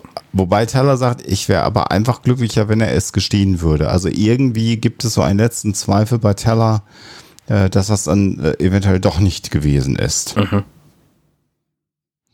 Und äh, Bortus fragte nochmal, ob er alleine mit Kleiden reden darf. Man gestattet ihm das. Finde ich auch Vertrauensvorschuss ein Stück weit, Mhm. dass man das macht. Und er fragt ihn dann auch nochmal, äh, hast du ihn getötet? Und auch da sagt Kleiden wieder nochmal, äh, nein, das habe ich nicht. Und hier finde ich jetzt wieder sehr, sehr interessant, äh, dass äh, Bortus dann sagt, aber er hat dich angewidert. Mhm. Und er sagt, ja, das wäre jeder und auch du bist, äh, wärst angewidert worden. Und da sagt Bortus, meine, was bei mir ab, abgeht, geht dich Mhm. gar nichts an oder das ist irrelevant. Aber ich glaube, dass du ihn nicht getötet hast. Und hier frage ich mich jetzt gerade an der Stelle, äh, aber Kleiden hat es auch erst jetzt auf dem Schiff erfahren. Also Bortus hat ihm das auch bis jetzt nicht erzählt. Mhm. Das ist ganz Ich- bezeichnend für, für Bortes Charakter. Ja, ja, finde ich auch. Ja. Sehr anständig. Und dann geht es um das, was, äh, was Eltern dann natürlich beschäftigt in so einer Situation. Äh, das Kind kommt aus der Schule und es muss was zu essen haben. Und Ich dann fragt, äh, ja, Ich finde das so spannend, dass äh, das Kleiden, für Kleiden ist das hier einfach selbstverständlich, dass jeder Mocklin das abstoßend Genau. findet. Auch, auch Bortes wirft er ihm hier vor. Und dass das total logisch ist, dass das nicht sein kann. Das ist so ein wahnsinnig gesellschaftsgeprägtes Denken. Ja, einerseits ja, andererseits sagt er ja dann nochmal, sogar dich müsste es anwidern oder sogar dich widert es an. Und ich weiß nicht, ob da nicht ein ganz, ganz leiser Zweifel bei ihm auch mitspielt, denn er hat ja damals Bortus Reaktion schon bei der Tochter ja. äh, mitgekriegt und dass Bortus da so ein bisschen äh, gegen die Normen angekämpft hat. Ähm, und ich weiß nicht, ob aus dieser Erfahrung Kleiden nicht mitgenommen hat, dass er sich da bei Bortus nicht so ganz hundertprozentig sicher sein kann, ob der das alles so sieht. Hm. Aber, aber klar, Kleiden steht natürlich ganz klar für die gesellschaftlichen Normen und äh, also für ihn ist da überhaupt kein Zweifel, kein Raum für irgendwas. Mhm. Ja. Und ich finde, nach, nach diesen Worten, weil das so, ähm, also ist jetzt natürlich irgendwie eine doofe, äh, ein doofer Begriff, aber so menschenverachtend ist auch, was, was Kleiden sagt. Klingt das so hohl mit, äh, ja, hier kümmere dich mal um Topa, äh, mach ihm sein, sein Mittagessen oder sein Essen äh, und sag ihm, dass ich ihn liebe. Und ich finde, von dem Hintergrund dieser knallharten, gruseligen Gesellschaft äh, klingt das irgendwie nur noch hohl mit mhm. dieser Liebe für die Kinder. Ich weiß nicht, ich, also, das ist, es macht jetzt vielleicht ein ganz anderes Fass auf so, aber es ist ja so, dass schlechte Menschen nicht immer nur schlecht sind. Also, nee, nee, nee, so, und das, ist, glaube ich, genau der Punkt, der hier gebracht werden soll. Ne? Mhm. Auch wenn Kleiden jetzt tatsächlich den umgebracht hätte haben sollen, weil er ihn einfach dafür, dass er, dass er auf Frauen stand, gehasst hat, so, mhm. äh, kann, er, kann er ja trotzdem nee, sein Kind lieben. Nee, das meine ich auch gar nicht. Also ich bin mir sicher, dass Kleiden ganz aufrichtig Bortus liebt und äh, seinen Sohn liebt. Äh, aber für den Zuschauer, also für mich zumindest ganz persönlich, wirkt es halt total hohl, eben weil ich das vorher gehört habe. Das ist meine persönliche Einordnung. Also ich glaube schon, dass das Kleiden wirklich diese äh, Gefühle hat. Aber ähm, es wirkt halt auf mich total zynisch. Ja, ja, also in der Darstellung stimme ich dir total mhm. zu. Kleiden wird dadurch auf keinen Fall sympathischer, dass er mhm. jetzt sagt, hier, ich liebe Topa. Mhm. Ja. Nee. Der, der Zug ist abgefahren. Ja. Und, und dann, dann, kommt wieder eine lustige Szene. Da bin ich tatsächlich mhm, ganz dankbar Glück. für, weil wir das hier ja. an dieser Stelle dann auch brauchen. Äh, Teller unterhält sich mit, ähm, mit John und Gordon auf der in der Mess, Mess, Messerhalle, ähm, mhm. in der Kantine. Kantine, Dankeschön. Ähm, und sagt, also das muss das, das Komischste sein, was hier auf diesem Schiff passiert ist. Und äh, die beiden nennen dann einfach so vier Plots aus bisherigen Folgen und die sind alle absurder als das, was hier jetzt gerade passiert. Und das finde ich einfach sehr, sehr charmant. Ja, das ist wirklich schön. Genau, also dass das, das Bein abgeschnitten worden ist von Gordon, dass äh, ähm, äh, die, die Statuengeschichte, wo es fast die Statue, gemacht worden wäre. Ja, oder zumindest das Gehirn genau. gebraten worden wäre. Genau, also das äh, ähm, sehr nett. Und in einer schnellen Abfolge. Ähm, mhm. äh, ne, dass der Captain und der Commander in Zoo gesteckt worden sind und so weiter und so weiter. Also das ist schon äh, und die Pornogeschichte, sehr lustig. Und dann, wie sie nur einfach sagt, ach so, ich verstehe. Und äh, hier aber nochmal der, äh, die gute äh, Detektivin, sozusagen, the good detective, äh, dass sie einfach sagt, irgendwas ist komisch. Mhm. Also, dass sie, dass sie sagt, die Geschichte passt nicht. Also alles hat er verborgen. Er hat eine simulierte Waffe benutzt und dann ist es aber so schlecht verborgen, dass man ihn dann trotzdem so einfach findet. Das ist ja das, was ich eben gerade schon angesprochen habe. Mhm. Und äh, da kommt dann, also, oder sie sagte, äh, das stimmt gar nicht, sondern den Punkt, äh, der wird jetzt ja gebracht. Als wir das entschlüsselt haben, haben wir festgestellt, das war viel zu einfach. Das mhm. war gar nicht tiefgreifend genug verschlüsselt. Genau. Und äh, da kommt es dann jetzt hoch. Also das ist der Dialog. Aber hätte das nicht Sinn gemacht, wenn es wirklich Kleiden gewesen wäre, dass dann die Verschlüsselung gar nicht so gut hätte sein können, weil er gar nicht die Fähigkeiten hatte, das richtig gut. Ja, aber der Punkt, den sie bringt, der ist ja, ja, ja wichtig, dass sie nämlich sagt, er hätte dann gar nicht zugegeben, da gewesen zu sein. Ja, hätte er ein anderes Image da rein programmieren können. Und momentan ist er zwar in seiner, in seiner Art eigenartig, aber ehrlich. Kleiden. Mhm. Ja, ja, also das hätte ich, das hast du ja öfter mal bei, bei ähm, so, so Crime Stories, dass die dann schon durchaus das zugeben, was man sowieso nachweisen kann, aber dann halt auch nicht mehr. Ähm, aber kann also, man dass ja er dann sagt, ich war da, aber ich habe ihn nicht umgebracht. Also das finde ich jetzt eigentlich schon nachvollziehbar, dass er zugibt, da gewesen zu sein. Ich weiß es nicht. Und was ich jetzt, äh, also in der nächsten Szene ist dann ja Teller nochmal bei ähm, Bortus. Und hier haben wir dann jetzt den Moment, wo die beiden sich dann aber doch auch wieder annähern ein Stück weit, weil sie sich ja auch entschuldigt und sagt, ich habe da nicht vernünftig ähm, reagiert. Und dann erzählt ihr ihr ja die Geschichte, wie er Loka kennengelernt hat. Mhm. Und über diese, diese, diese Geschichte erfährt sie ja ein bisschen mehr auch aus der Innenperspektive von Bortus. Und das macht ihn, in dem Fall benutze ich den Begriff, etwas menschlicher wieder. Das finde ich ganz interessant. Und diese Beziehung, die hat dann einfach nicht funktioniert, weil er nämlich dann ähm, äh, Loka erwischt hat, wie er mit einer anderen ähm, was hatte. Und das, das ist halt in deren Kultur einfach auf zwei Weisen eigenartig. Nämlich zum einen macht man das in der Beziehung nicht und zum anderen macht man das halt insgesamt nicht. Und er sagt, ich habe ihn äh, geliebt. Und dann sagt sie, aber gibt es dann auf deiner Welt keinen kein Raum für, für Mitgefühl? Also das ist, äh, also, und sie sagt, das hast du also immer gewusst. Also hier kommt ja schon jetzt der Moment, wo deutlich wird, dass äh, Bortus es gewusst hat, ihn aber nicht verraten hat, anders als sein Ehemann äh, das jetzt ja tun wollte. Mhm. Das war ja der Plan. Und er erklärt ihr dann eben, dass für die Kultur der Mocklans es eben wichtig war, auf solche Werte zu achten. Ja. Und dann sagt Teller, naja, wenn ich bei euch leben würde, würde ich mich wahrscheinlich selbst umbringen. Und daraufhin sagt Bortes dann den Punkt, der die, der die ganze Untersuchung dann weiterbringt. Naja, auch das wäre verpönt und deine Familie hätte dann, äh, würde dann in Schande leben und du würdest von Moktos, äh, nee, also sie würden dann von Moktos verbannt werden. Und da klingelt dann bei ihr ein, ein Glöckchen oder die, die Glühbirne geht über ihrem Kopf an, weil sie sagt, ich glaube, Commander, Loka ist gar nicht tot, weil sie jetzt Ja. gerade offensichtlich realisiert hat, dass Loka ja auch gar keinen Ausweg hat. Also er kann immer nur verborgen leben und er kann aber noch nicht mal äh, äh, ja durch den Tod entkommen, weil das dann seine Angehörigen treffen würde. Und Ganz das, genau. Dieser Gedankengang setzt bei ihr jetzt was in Gang. Wobei ich äh, den Schluss finde ich schon ein bisschen merkwürdig, den sie daraus zieht, weil er hätte es ja auch durchaus so darstellen können, als hätte ihn jemand umgebracht, wenn er eigentlich hätte Selbstmord begehen wollen. Ja, jemand anders dazu zu bringen, ihn umzubringen. Mhm. Ja, ne? oder es so, so aussehen zu lassen, Ja. zumindest.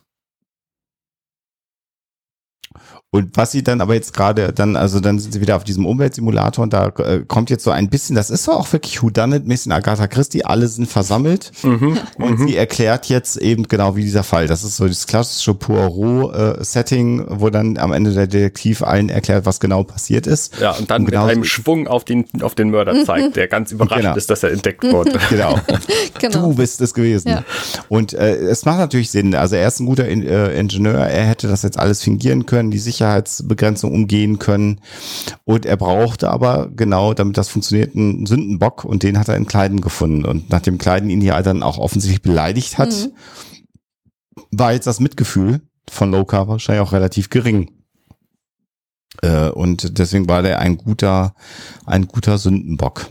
Und daraus schließt sie jetzt, dass das eben ein simulierter Tod war und dass er sich an Bord der Orville noch befinden muss. Und jetzt sehen wir sie auch als Offizierin mal, wie sie dann ihrem Team, dem Sicherheitspersonal, einen Auftrag gibt und sehen dann jetzt, wie also die Schiffsdurchsuchung stattfindet. Ich hätte jetzt fast Hausdurchsuchung gesagt, aber es ist eine Schiffsdurchsuchung. Und es ist auch interessant, finde ich, wir sehen eine Sequenz am äh, Maschinendeck, äh, wie, wie die anderen äh, Offiziere an Bord des Raumschiffs darauf auch reagieren. Also wenn so ein Sicherheitsteam beginnt, eine Durchsuchung durchzuführen. Ja. Also das ist auch ein ungewöhnliches Ereignis, dass das Sicherheitspersonal so auftritt. Bewaffnet auch. Bewaffnet und guckt halt in Schränke, wo auf keinen Fall irgendjemand reinpassen würde. Das ist auch nett. Also einfach mal irgendeine Klappe aufgemacht, ah, Ja. Röhre ja. hinter. Ja. Ja. Aber gut, äh, unter jedem Stein gucken durchkämmt Ich, die Wüste ich finde das schön. Baseball. Ähm, das ist zwar nur ein kleines Detail und mit Computertechnik lässt sich das wahrscheinlich relativ einfach machen, aber es muss halt trotzdem gemacht werden. Ne? Wir sehen hier immer wieder Jaffet als Charakter einfach auf diesem Schiff, Ja. Der Der einfach ne, so zwischendurch nebenher Mhm. irgendwo mal im Hintergrund so war, vor, vor- vorhin die ganze Zeit zu sehen. Er hat dann ja auch irgendeinen Befehl gekriegt von Lamar. So, und das, es muss halt alles programmiert haben, weil den Typen gibt's natürlich nicht in echt. Ich weiß nicht, Mhm. ob ich euch jetzt damit überrasche, aber der sieht gar nicht so aus. Ih, was? Und das muss, Ich also es, Jaffet. ist schön, ne? es ist einfach kohärent. Gefällt mir gut.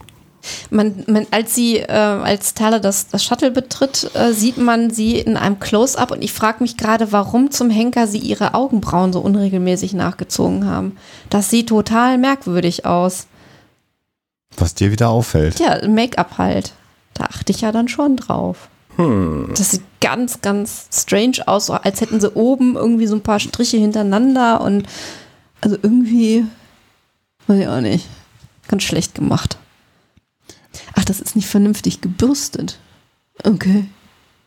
Ja, weiß ich auch nicht. Also da haben sie ein bisschen geschlampt, meiner Meinung nach.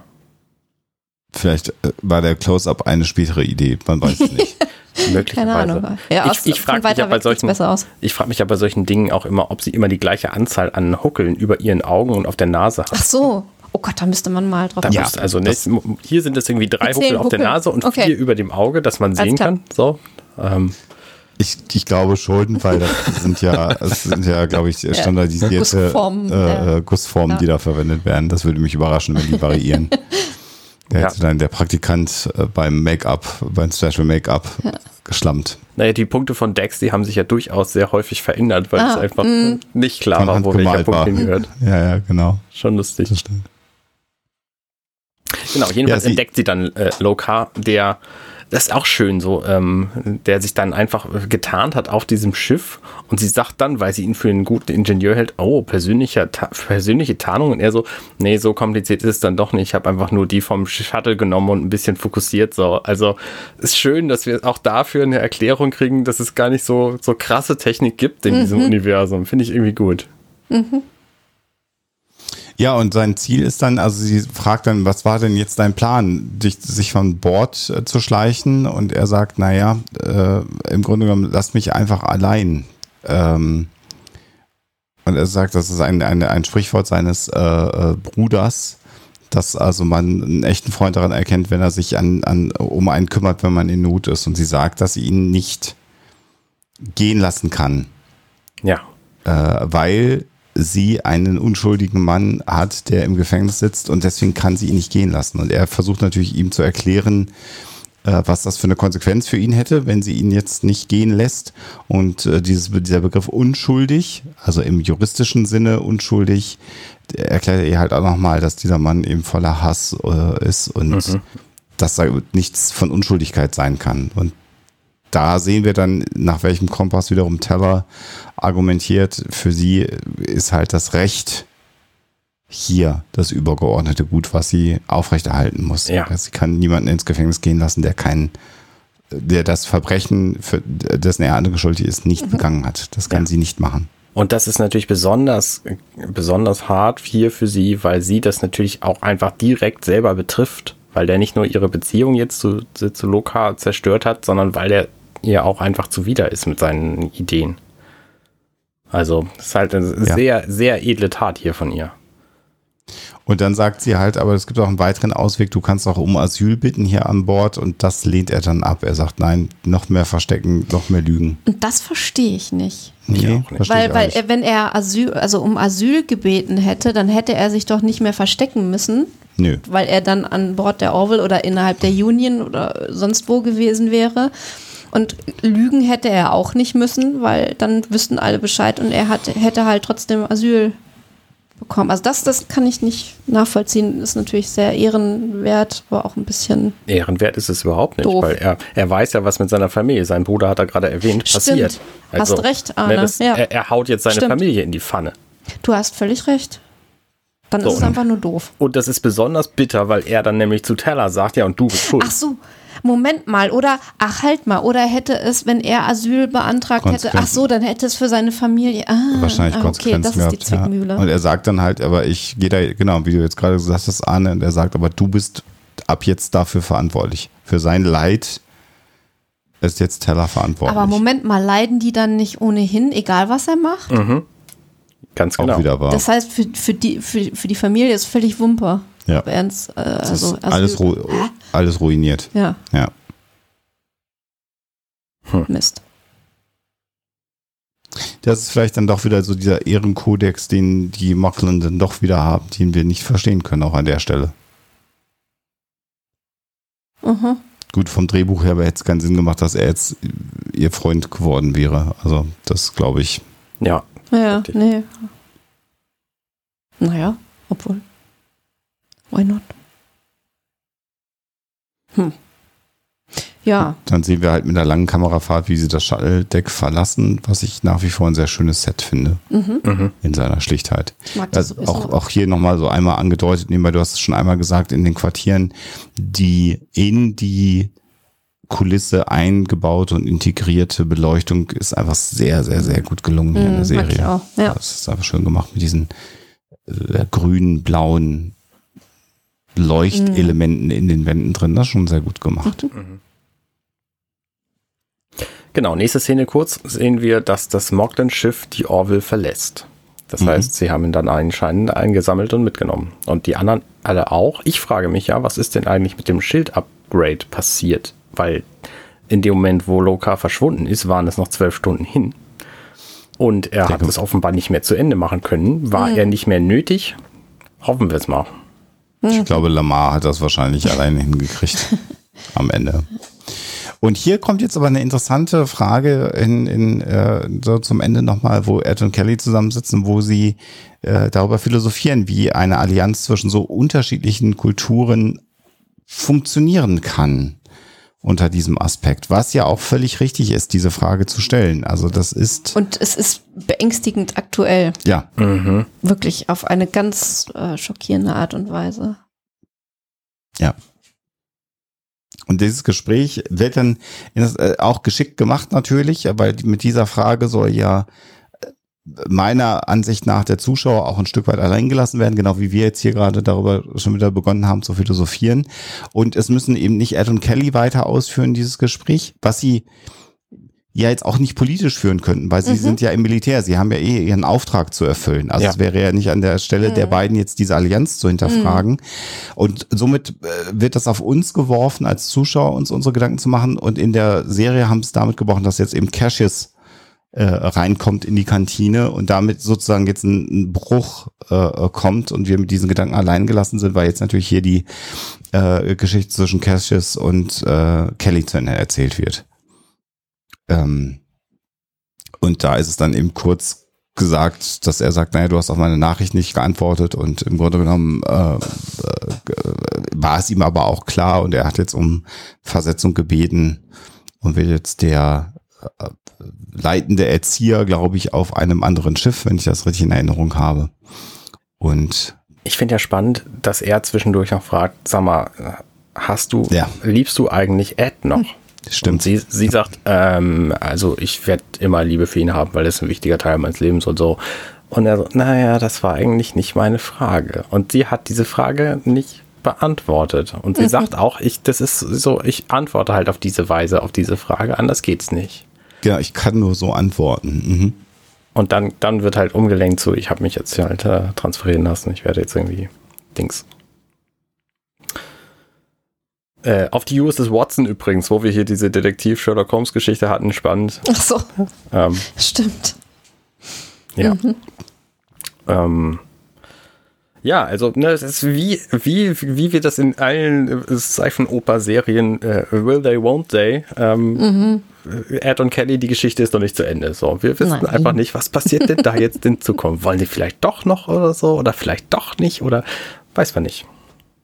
Wobei es hier nicht ganz on the nose ist in dieser Episode. Also sie haben sich jetzt hier gespart, äh, äh, da so eine, so ein, ähm, die Beziehung der beiden jetzt wieder anzudeuten oder eine Annäherung anzudeuten. Im Moment sind sie ein gut funktionierendes Kommandoduo, was sich verträgt und was extrem eng befreundet ist, emotional auch sich zugetan ist.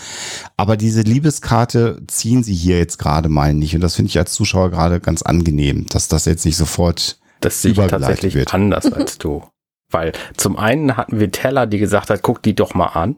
Die Ach so, sind okay. doch auf jeden Fall hier verliebt. Und zum anderen haben wir Kelly, die sagt, äh, die hier nicht deutlich sagt, ja, nee, Beziehung mit dem auf keinen Fall. Ich liebe ihn, ich mag ihn so als Mensch, aber der Rest funktioniert nicht. So, sondern sie lässt es einfach offen. Und es kann natürlich einfach irgendwie hier, ähm, ne, der, der Autor dieser, dieser Episode hat vielleicht einfach nicht, nicht gewusst, was er da machen soll. Ähm, aber es kann natürlich auch sein, dass das einfach irgendwie ein Plan für, für später ist. Ja, Ja, aber das klar, aber ich, ich glaube, es ist schon eher so, dass das im Augenblick das Professionelle zwischen den beiden übernimmt. Also, Also, äh, was ich meine ist, wir haben jetzt nicht noch eine Szene, wo die beiden sich nochmal verliebt in die Mhm. Augen schauen oder wo Nee, es eine Szene gibt, wo sie äh, über den äh, Flur in den Sonnenuntergang äh, in ihre Quartiere gehen oder so. Also das wäre ja auch Ja, noch ein klar. denkbares Ende dieser äh, Stimme dir völlig zu, dass da ein großes Maß an Gefühl da ist und alle anderen sagen, ja, warum sind die eigentlich nicht zusammen? Stimme ich dir zu. Aber es, wir bekommen es als Zuschauer nicht noch auf den Bauch gebunden in dieser Episode. Das, das meinte ich nur. Ja. Ansonsten bin ich völlig bei dir. Äh, ist natürlich äh, ganz klar, dass da was zwischen den beiden ist. Aber man hätte ja auch noch mal ihn in der Tür stehen, äh, äh, jetzt in der Kantine an der Tür stehen lassen können und dann nochmal hingucken können und dann hätten sie sich nochmal tief in die Augen schauen können, als Cassius geht. Nee, darum Also- geht's ja gar nicht. Es geht nur darum, das eben nicht, nicht auszuschließen für die Zukunft. So. Also Nee, be- bewusst. definitiv nicht. Bewusst. So, ne? Genau. Ist halt immer, immer noch spannend. So. Ja. Ja, damit ist Cassius weg. Und jetzt kommt eine Szene, die äh, mich, mich sehr bewegt hat, äh, weil Kleiden, also wir sind wieder auf dem Observation Deck oder im Besprechungszimmer und äh, Kleiden will sich im Grunde genommen bei äh, Teller bedanken, weil er gesagt hat, naja, Bortus hat mir schon gesagt, ich kann mich verlassen äh, auf, auf, auf dich, auf sie. Und ähm, sie sagt dann, ich habe halt meinen, meinen Job getan. Und ähm, na, er sagt, naja, du du hast halt dafür gesorgt, dass ich nicht im Gefängnis gelandet bin. Äh, und deshalb schulde ich dir etwas. Und jetzt gibt es eben einen sehr interessanten äh, äh, Antwort von, von Teller, die sagt, wenn sie mir das zurückzahlen wollen, dann gehen sie mir halt einfach aus dem Weg. Und sie sagt das sehr, sehr drastisch. Wenn du mich im Flur siehst, im Korridor, dann geh in die andere Richtung. Und äh, das versteht er gar nicht. Das versteht Und er dann- wirklich nicht. Er versteht es nicht. Es ist für ihn gar nicht ersichtlich, warum sie jetzt emotional wird in dieser Ja. Situation. Ja, Ja. es ist schon interessant. Also er ist da völlig ich, naiv ist ja auch nicht das Nee. Bild. Er hat nee, er steckt halt äh, völlig drin in diesem System. System. Ja, Ja. Ja. Und Ja. sie erklärt es dann halt. Also Loka hat dir nicht wehgetan. Er hat überhaupt niemandem wehgetan. Alles, was er wollte, ist Liebe. Und das, ähm, ja, deinetwegen ist er jetzt quasi, ist er und sein Leben ist, ist, ist über, ist hinüber und äh, nur weil du dein eigenes Vorurteil hier äh, anbringen musstest. ja. Und sie sagt ihm halt, dass er in der Hölle schmoren soll. Und das finde ich sehr, sehr interessant. Das werde ich mir jetzt in den nächsten Episoden angucken. Ich bin gespannt, ob es da eine Begegnung zwischen den beiden gibt oder ob es, ob man das nochmal nachvollziehen kann. Weil typischerweise ja The Orville jetzt keine Serie ist, wo die Dinge äh, ab der nächsten Folge mit dem Reset-Knopf wieder zurückgesetzt werden. Mhm, ist richtig. Aber wir haben halt jetzt auf dem Schiff, weil ich mein Kleiden bleibt auf dem Schiff, haben wir jetzt einfach so einen Willen. So. Ne? Weil der ist einfach hier jetzt unten durch. Ist durch. Ja, definitiv. Und es gibt dann ja auch nochmal die Szene, wie er nach Hause kommt in das Quartier und Bortus, der dann auch in den Sternenhimmel guckt, ihn anschaut und Kleiden geht dann ins Schlafzimmer. Und äh, auch da gibt es keinen Austausch. Und auch da wird es Dinge aufzubearbeiten Ja. geben zwischen den beiden. Auch das wird sehr deutlich hier in der Szene. Und als ob wir es noch nicht verstanden hätten, finde ich auch sehr faszinierend, sehen wir dann noch eine Gerichtssaalszene, wo äh, Loka verurteilt wird. Ja, ja, ja. Also keinerlei Gnade, kein Umdenken, kein, kein, was auch immer, völlig starr betoniert äh, diese Gesellschaft. Und die Folge endet dann mit einer äh, Teller mit Tränen in den Augen, die dann die das Besprechungszimmer verlässt. Ja. Und übrigens, ich finde, der, der Tisch sieht da wirklich aus wie so ein Sarg gerade. Das ist ganz, ganz Mhm. übel irgendwie. Hat die Umrisse eines Sargs. Damit ist unsere Folgenbesprechung auch durch. Und wir kommen natürlich zu unserer beliebten Abschlusskategorie, unsere Top-Szenen, unsere Flop-Szenen und unser Gesamtfazit zu dieser Episode. Alexa, möchtest du anfangen? Deine Top-Szene. Ja. Ach, ich fand einige Szenen wirklich toll. Ich mag am liebsten eigentlich immer die Ed und Kelly Szenen, aber in der Folge, glaube ich, muss ich jetzt wirklich die, die Schlussszene zwischen Clayton und Tala nehmen, weil die einfach so stark ist. Das ist wirklich gut gemacht. Und ich habe ja vorher so ein bisschen geschimpft über ihren Charakter, ähm, muss aber sagen, dass ich äh, das richtig cool fand, ähm, von ihrer Reaktion her, von der Art, wie sie damit umgegangen ist. Und das war wirklich insgesamt auch, so wie es inszeniert war, einfach eine starke Szene. Mhm. Alexander? Ja, es ist, äh, also es gibt schauspielerisch sehr viele sehr, sehr gute Szenen, finde ich. Also gerade auch die letzte Szene, die du schon angesprochen hast, zwischen Teller und Kleiden, finde ich schauspielerisch gut. Ähm, ich möchte aber dann doch was leichteres nehmen als meine Top-Szene, die Szene, wie äh, Kelly sich beklagt, dass sie ständig Nachrichten von Gashes bekommt und Ed einen riesen Spaß hat, äh, zu sagen, ja, Männer sind auch wirklich das Letzte. Und das ist eine Szene, die bei mir was auslöst, weil es gab ja auch mal vor vielen, vielen Jahren eine Zeit, in der ich nicht mit Alexa zusammen war und wo ich dann auch das eine oder andere Mal ein unglückliches Beziehungsende hatte. Und ich kann mich da sehr in die, in die Rolle von Cassius hineindenken und hatte auch den Anspruch dann, dass man das dann nochmal klären müsste und er- ertappe mich einfach dabei, äh, was das für eine dumme Idee gewesen ist damals. Und deshalb äh, ist das für mich in dieser Episode einfach die Top-Szene aus meiner persönlichen Biografie heraus. wirklich Ich habe mal, also ich hätte tatsächlich auch fast die letzte Szene genommen mit Teller und Kleiden, aber ich nehme jetzt mal ganz bewusst eine, die ich nicht leiden kann. Also die Top-Szene Interessant. dieser, dieser Folge ist für mich die Szene, wo Bordes Kleiden und Topa am Tisch sitzen und dann kommt Loga rein. Wie Kleiden sich hier benimmt, ist einfach sehr, sehr effektiv arschig. So, wir wissen sofort am Anfang dieser Folge, das ist irgendwie die, die schlechte Figur in dieser gesamten Episode.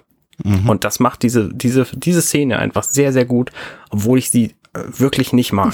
So, also, Interessant, ja. Ja, um, um mal einen, einen anderen Aspekt zu nennen hier. Gute Wahl, ja, guter sehr Kontrapunkt. gut. Ja. Ansonsten waren da ganz viele tolle Szenen drin. Und vor allen Dingen diese, diese Titbits immer mit dem, mit dem Foreshadowing, die haben mir sehr gut gefallen. Gut geschrieben, ja. Gemacht, So, ja. Flop-Szenen. Der, die Cupcakes. Das hat für mich einfach nicht funktioniert, die Szene. Ähm, ich weiß, was sie, was sie bezwecken wollten, ähm, aber für mich ist es von, vom Drehbuch her und von der Inszen Inszenierung her nicht gelungen. Okay, Alexander? Muss ich, muss ich mich anschließen, fand ich auch die, die, den schwächsten Punkt in der Episode. Okay, spannend. Ähm, ich fand es auch tatsächlich nicht schlecht, aber ich fand, fand, es gibt auch noch ein paar andere Szenen. Ich nehme jetzt mal die mit dem kleinen Mädchen auf dem Holodeck, äh, pardon, im Umweltsimulator. Ja, ähm, Ja, okay. Die funktioniert für mich einfach auch überhaupt gar Ja, nicht. Was macht die da? Was soll die da? Was bringt? Was soll das? Wa- Warum gibt's diese Szene? Also es gibt noch Hm. viel, viele andere, auch diese diese Gerichtssaalszene am Ende, die hätte es auch Hm. für mich nicht gebraucht. Ähm, und auch diese Szene, wo Isaac äh, und, und John da irgendwie am, am Terminal rum, rumdoktoren, äh, die hätte es für mich auch nicht gebraucht. Die Information ist relevant, aber hm, weiß ich nicht. So. Hm, hm. Ähm, aber dieses Mädchen ist einfach überflüssig. Also, ja. Ja. So. Okay, kommen wir zum Fazit. Mein Fazit be- besteht vor allen Dingen darin, dass ich die Mocklins jetzt langsam überhaupt nicht mehr leiden kann. Also die haben für mich einfach nur noch einen Nervfaktor, bis auf Bortus. Ähm, der, finde ich, ist als Charakter in dieser Folge nochmal sehr gewachsen und auch mir sehr ans Herz gewachsen. Äh, umso krasser dann eben der äh, Gegensatz zu seinen Landsleuten oder wie man es auch immer ausdrücken möchte ähm, weil ich jetzt einfach, ich habe jetzt für längere Zeit erstmal äh, die Nase voll von Mockland-Plots. Ich, ich finde dieses dieses Drama, diese rigide Gesellschaft. Ich kann sowas im Augenblick nicht gut verknusen, weil ich das äh, in vielen Punkten sehr, sehr nah an unserer aktuellen Realität finde und das tut mir einfach nicht gut und deswegen mhm. möchte ich jetzt gerne erstmal für viele, viele Folgen was anderes haben. Aber ähm, vom Drehbuch her, von der Story her, gut, die hatte jetzt vielleicht mal ein, zwei Löcher oder so, wie das öfter mal ist bei The Orville. Aber ähm, von der Machart her, von, von den Dialogen her, fand ich das eine sehr, sehr starke Folge, äh, die mich sehr berührt hat und die mir insgesamt sehr, sehr gut gefällt, die mich sehr emotional angesprochen hat. Mhm.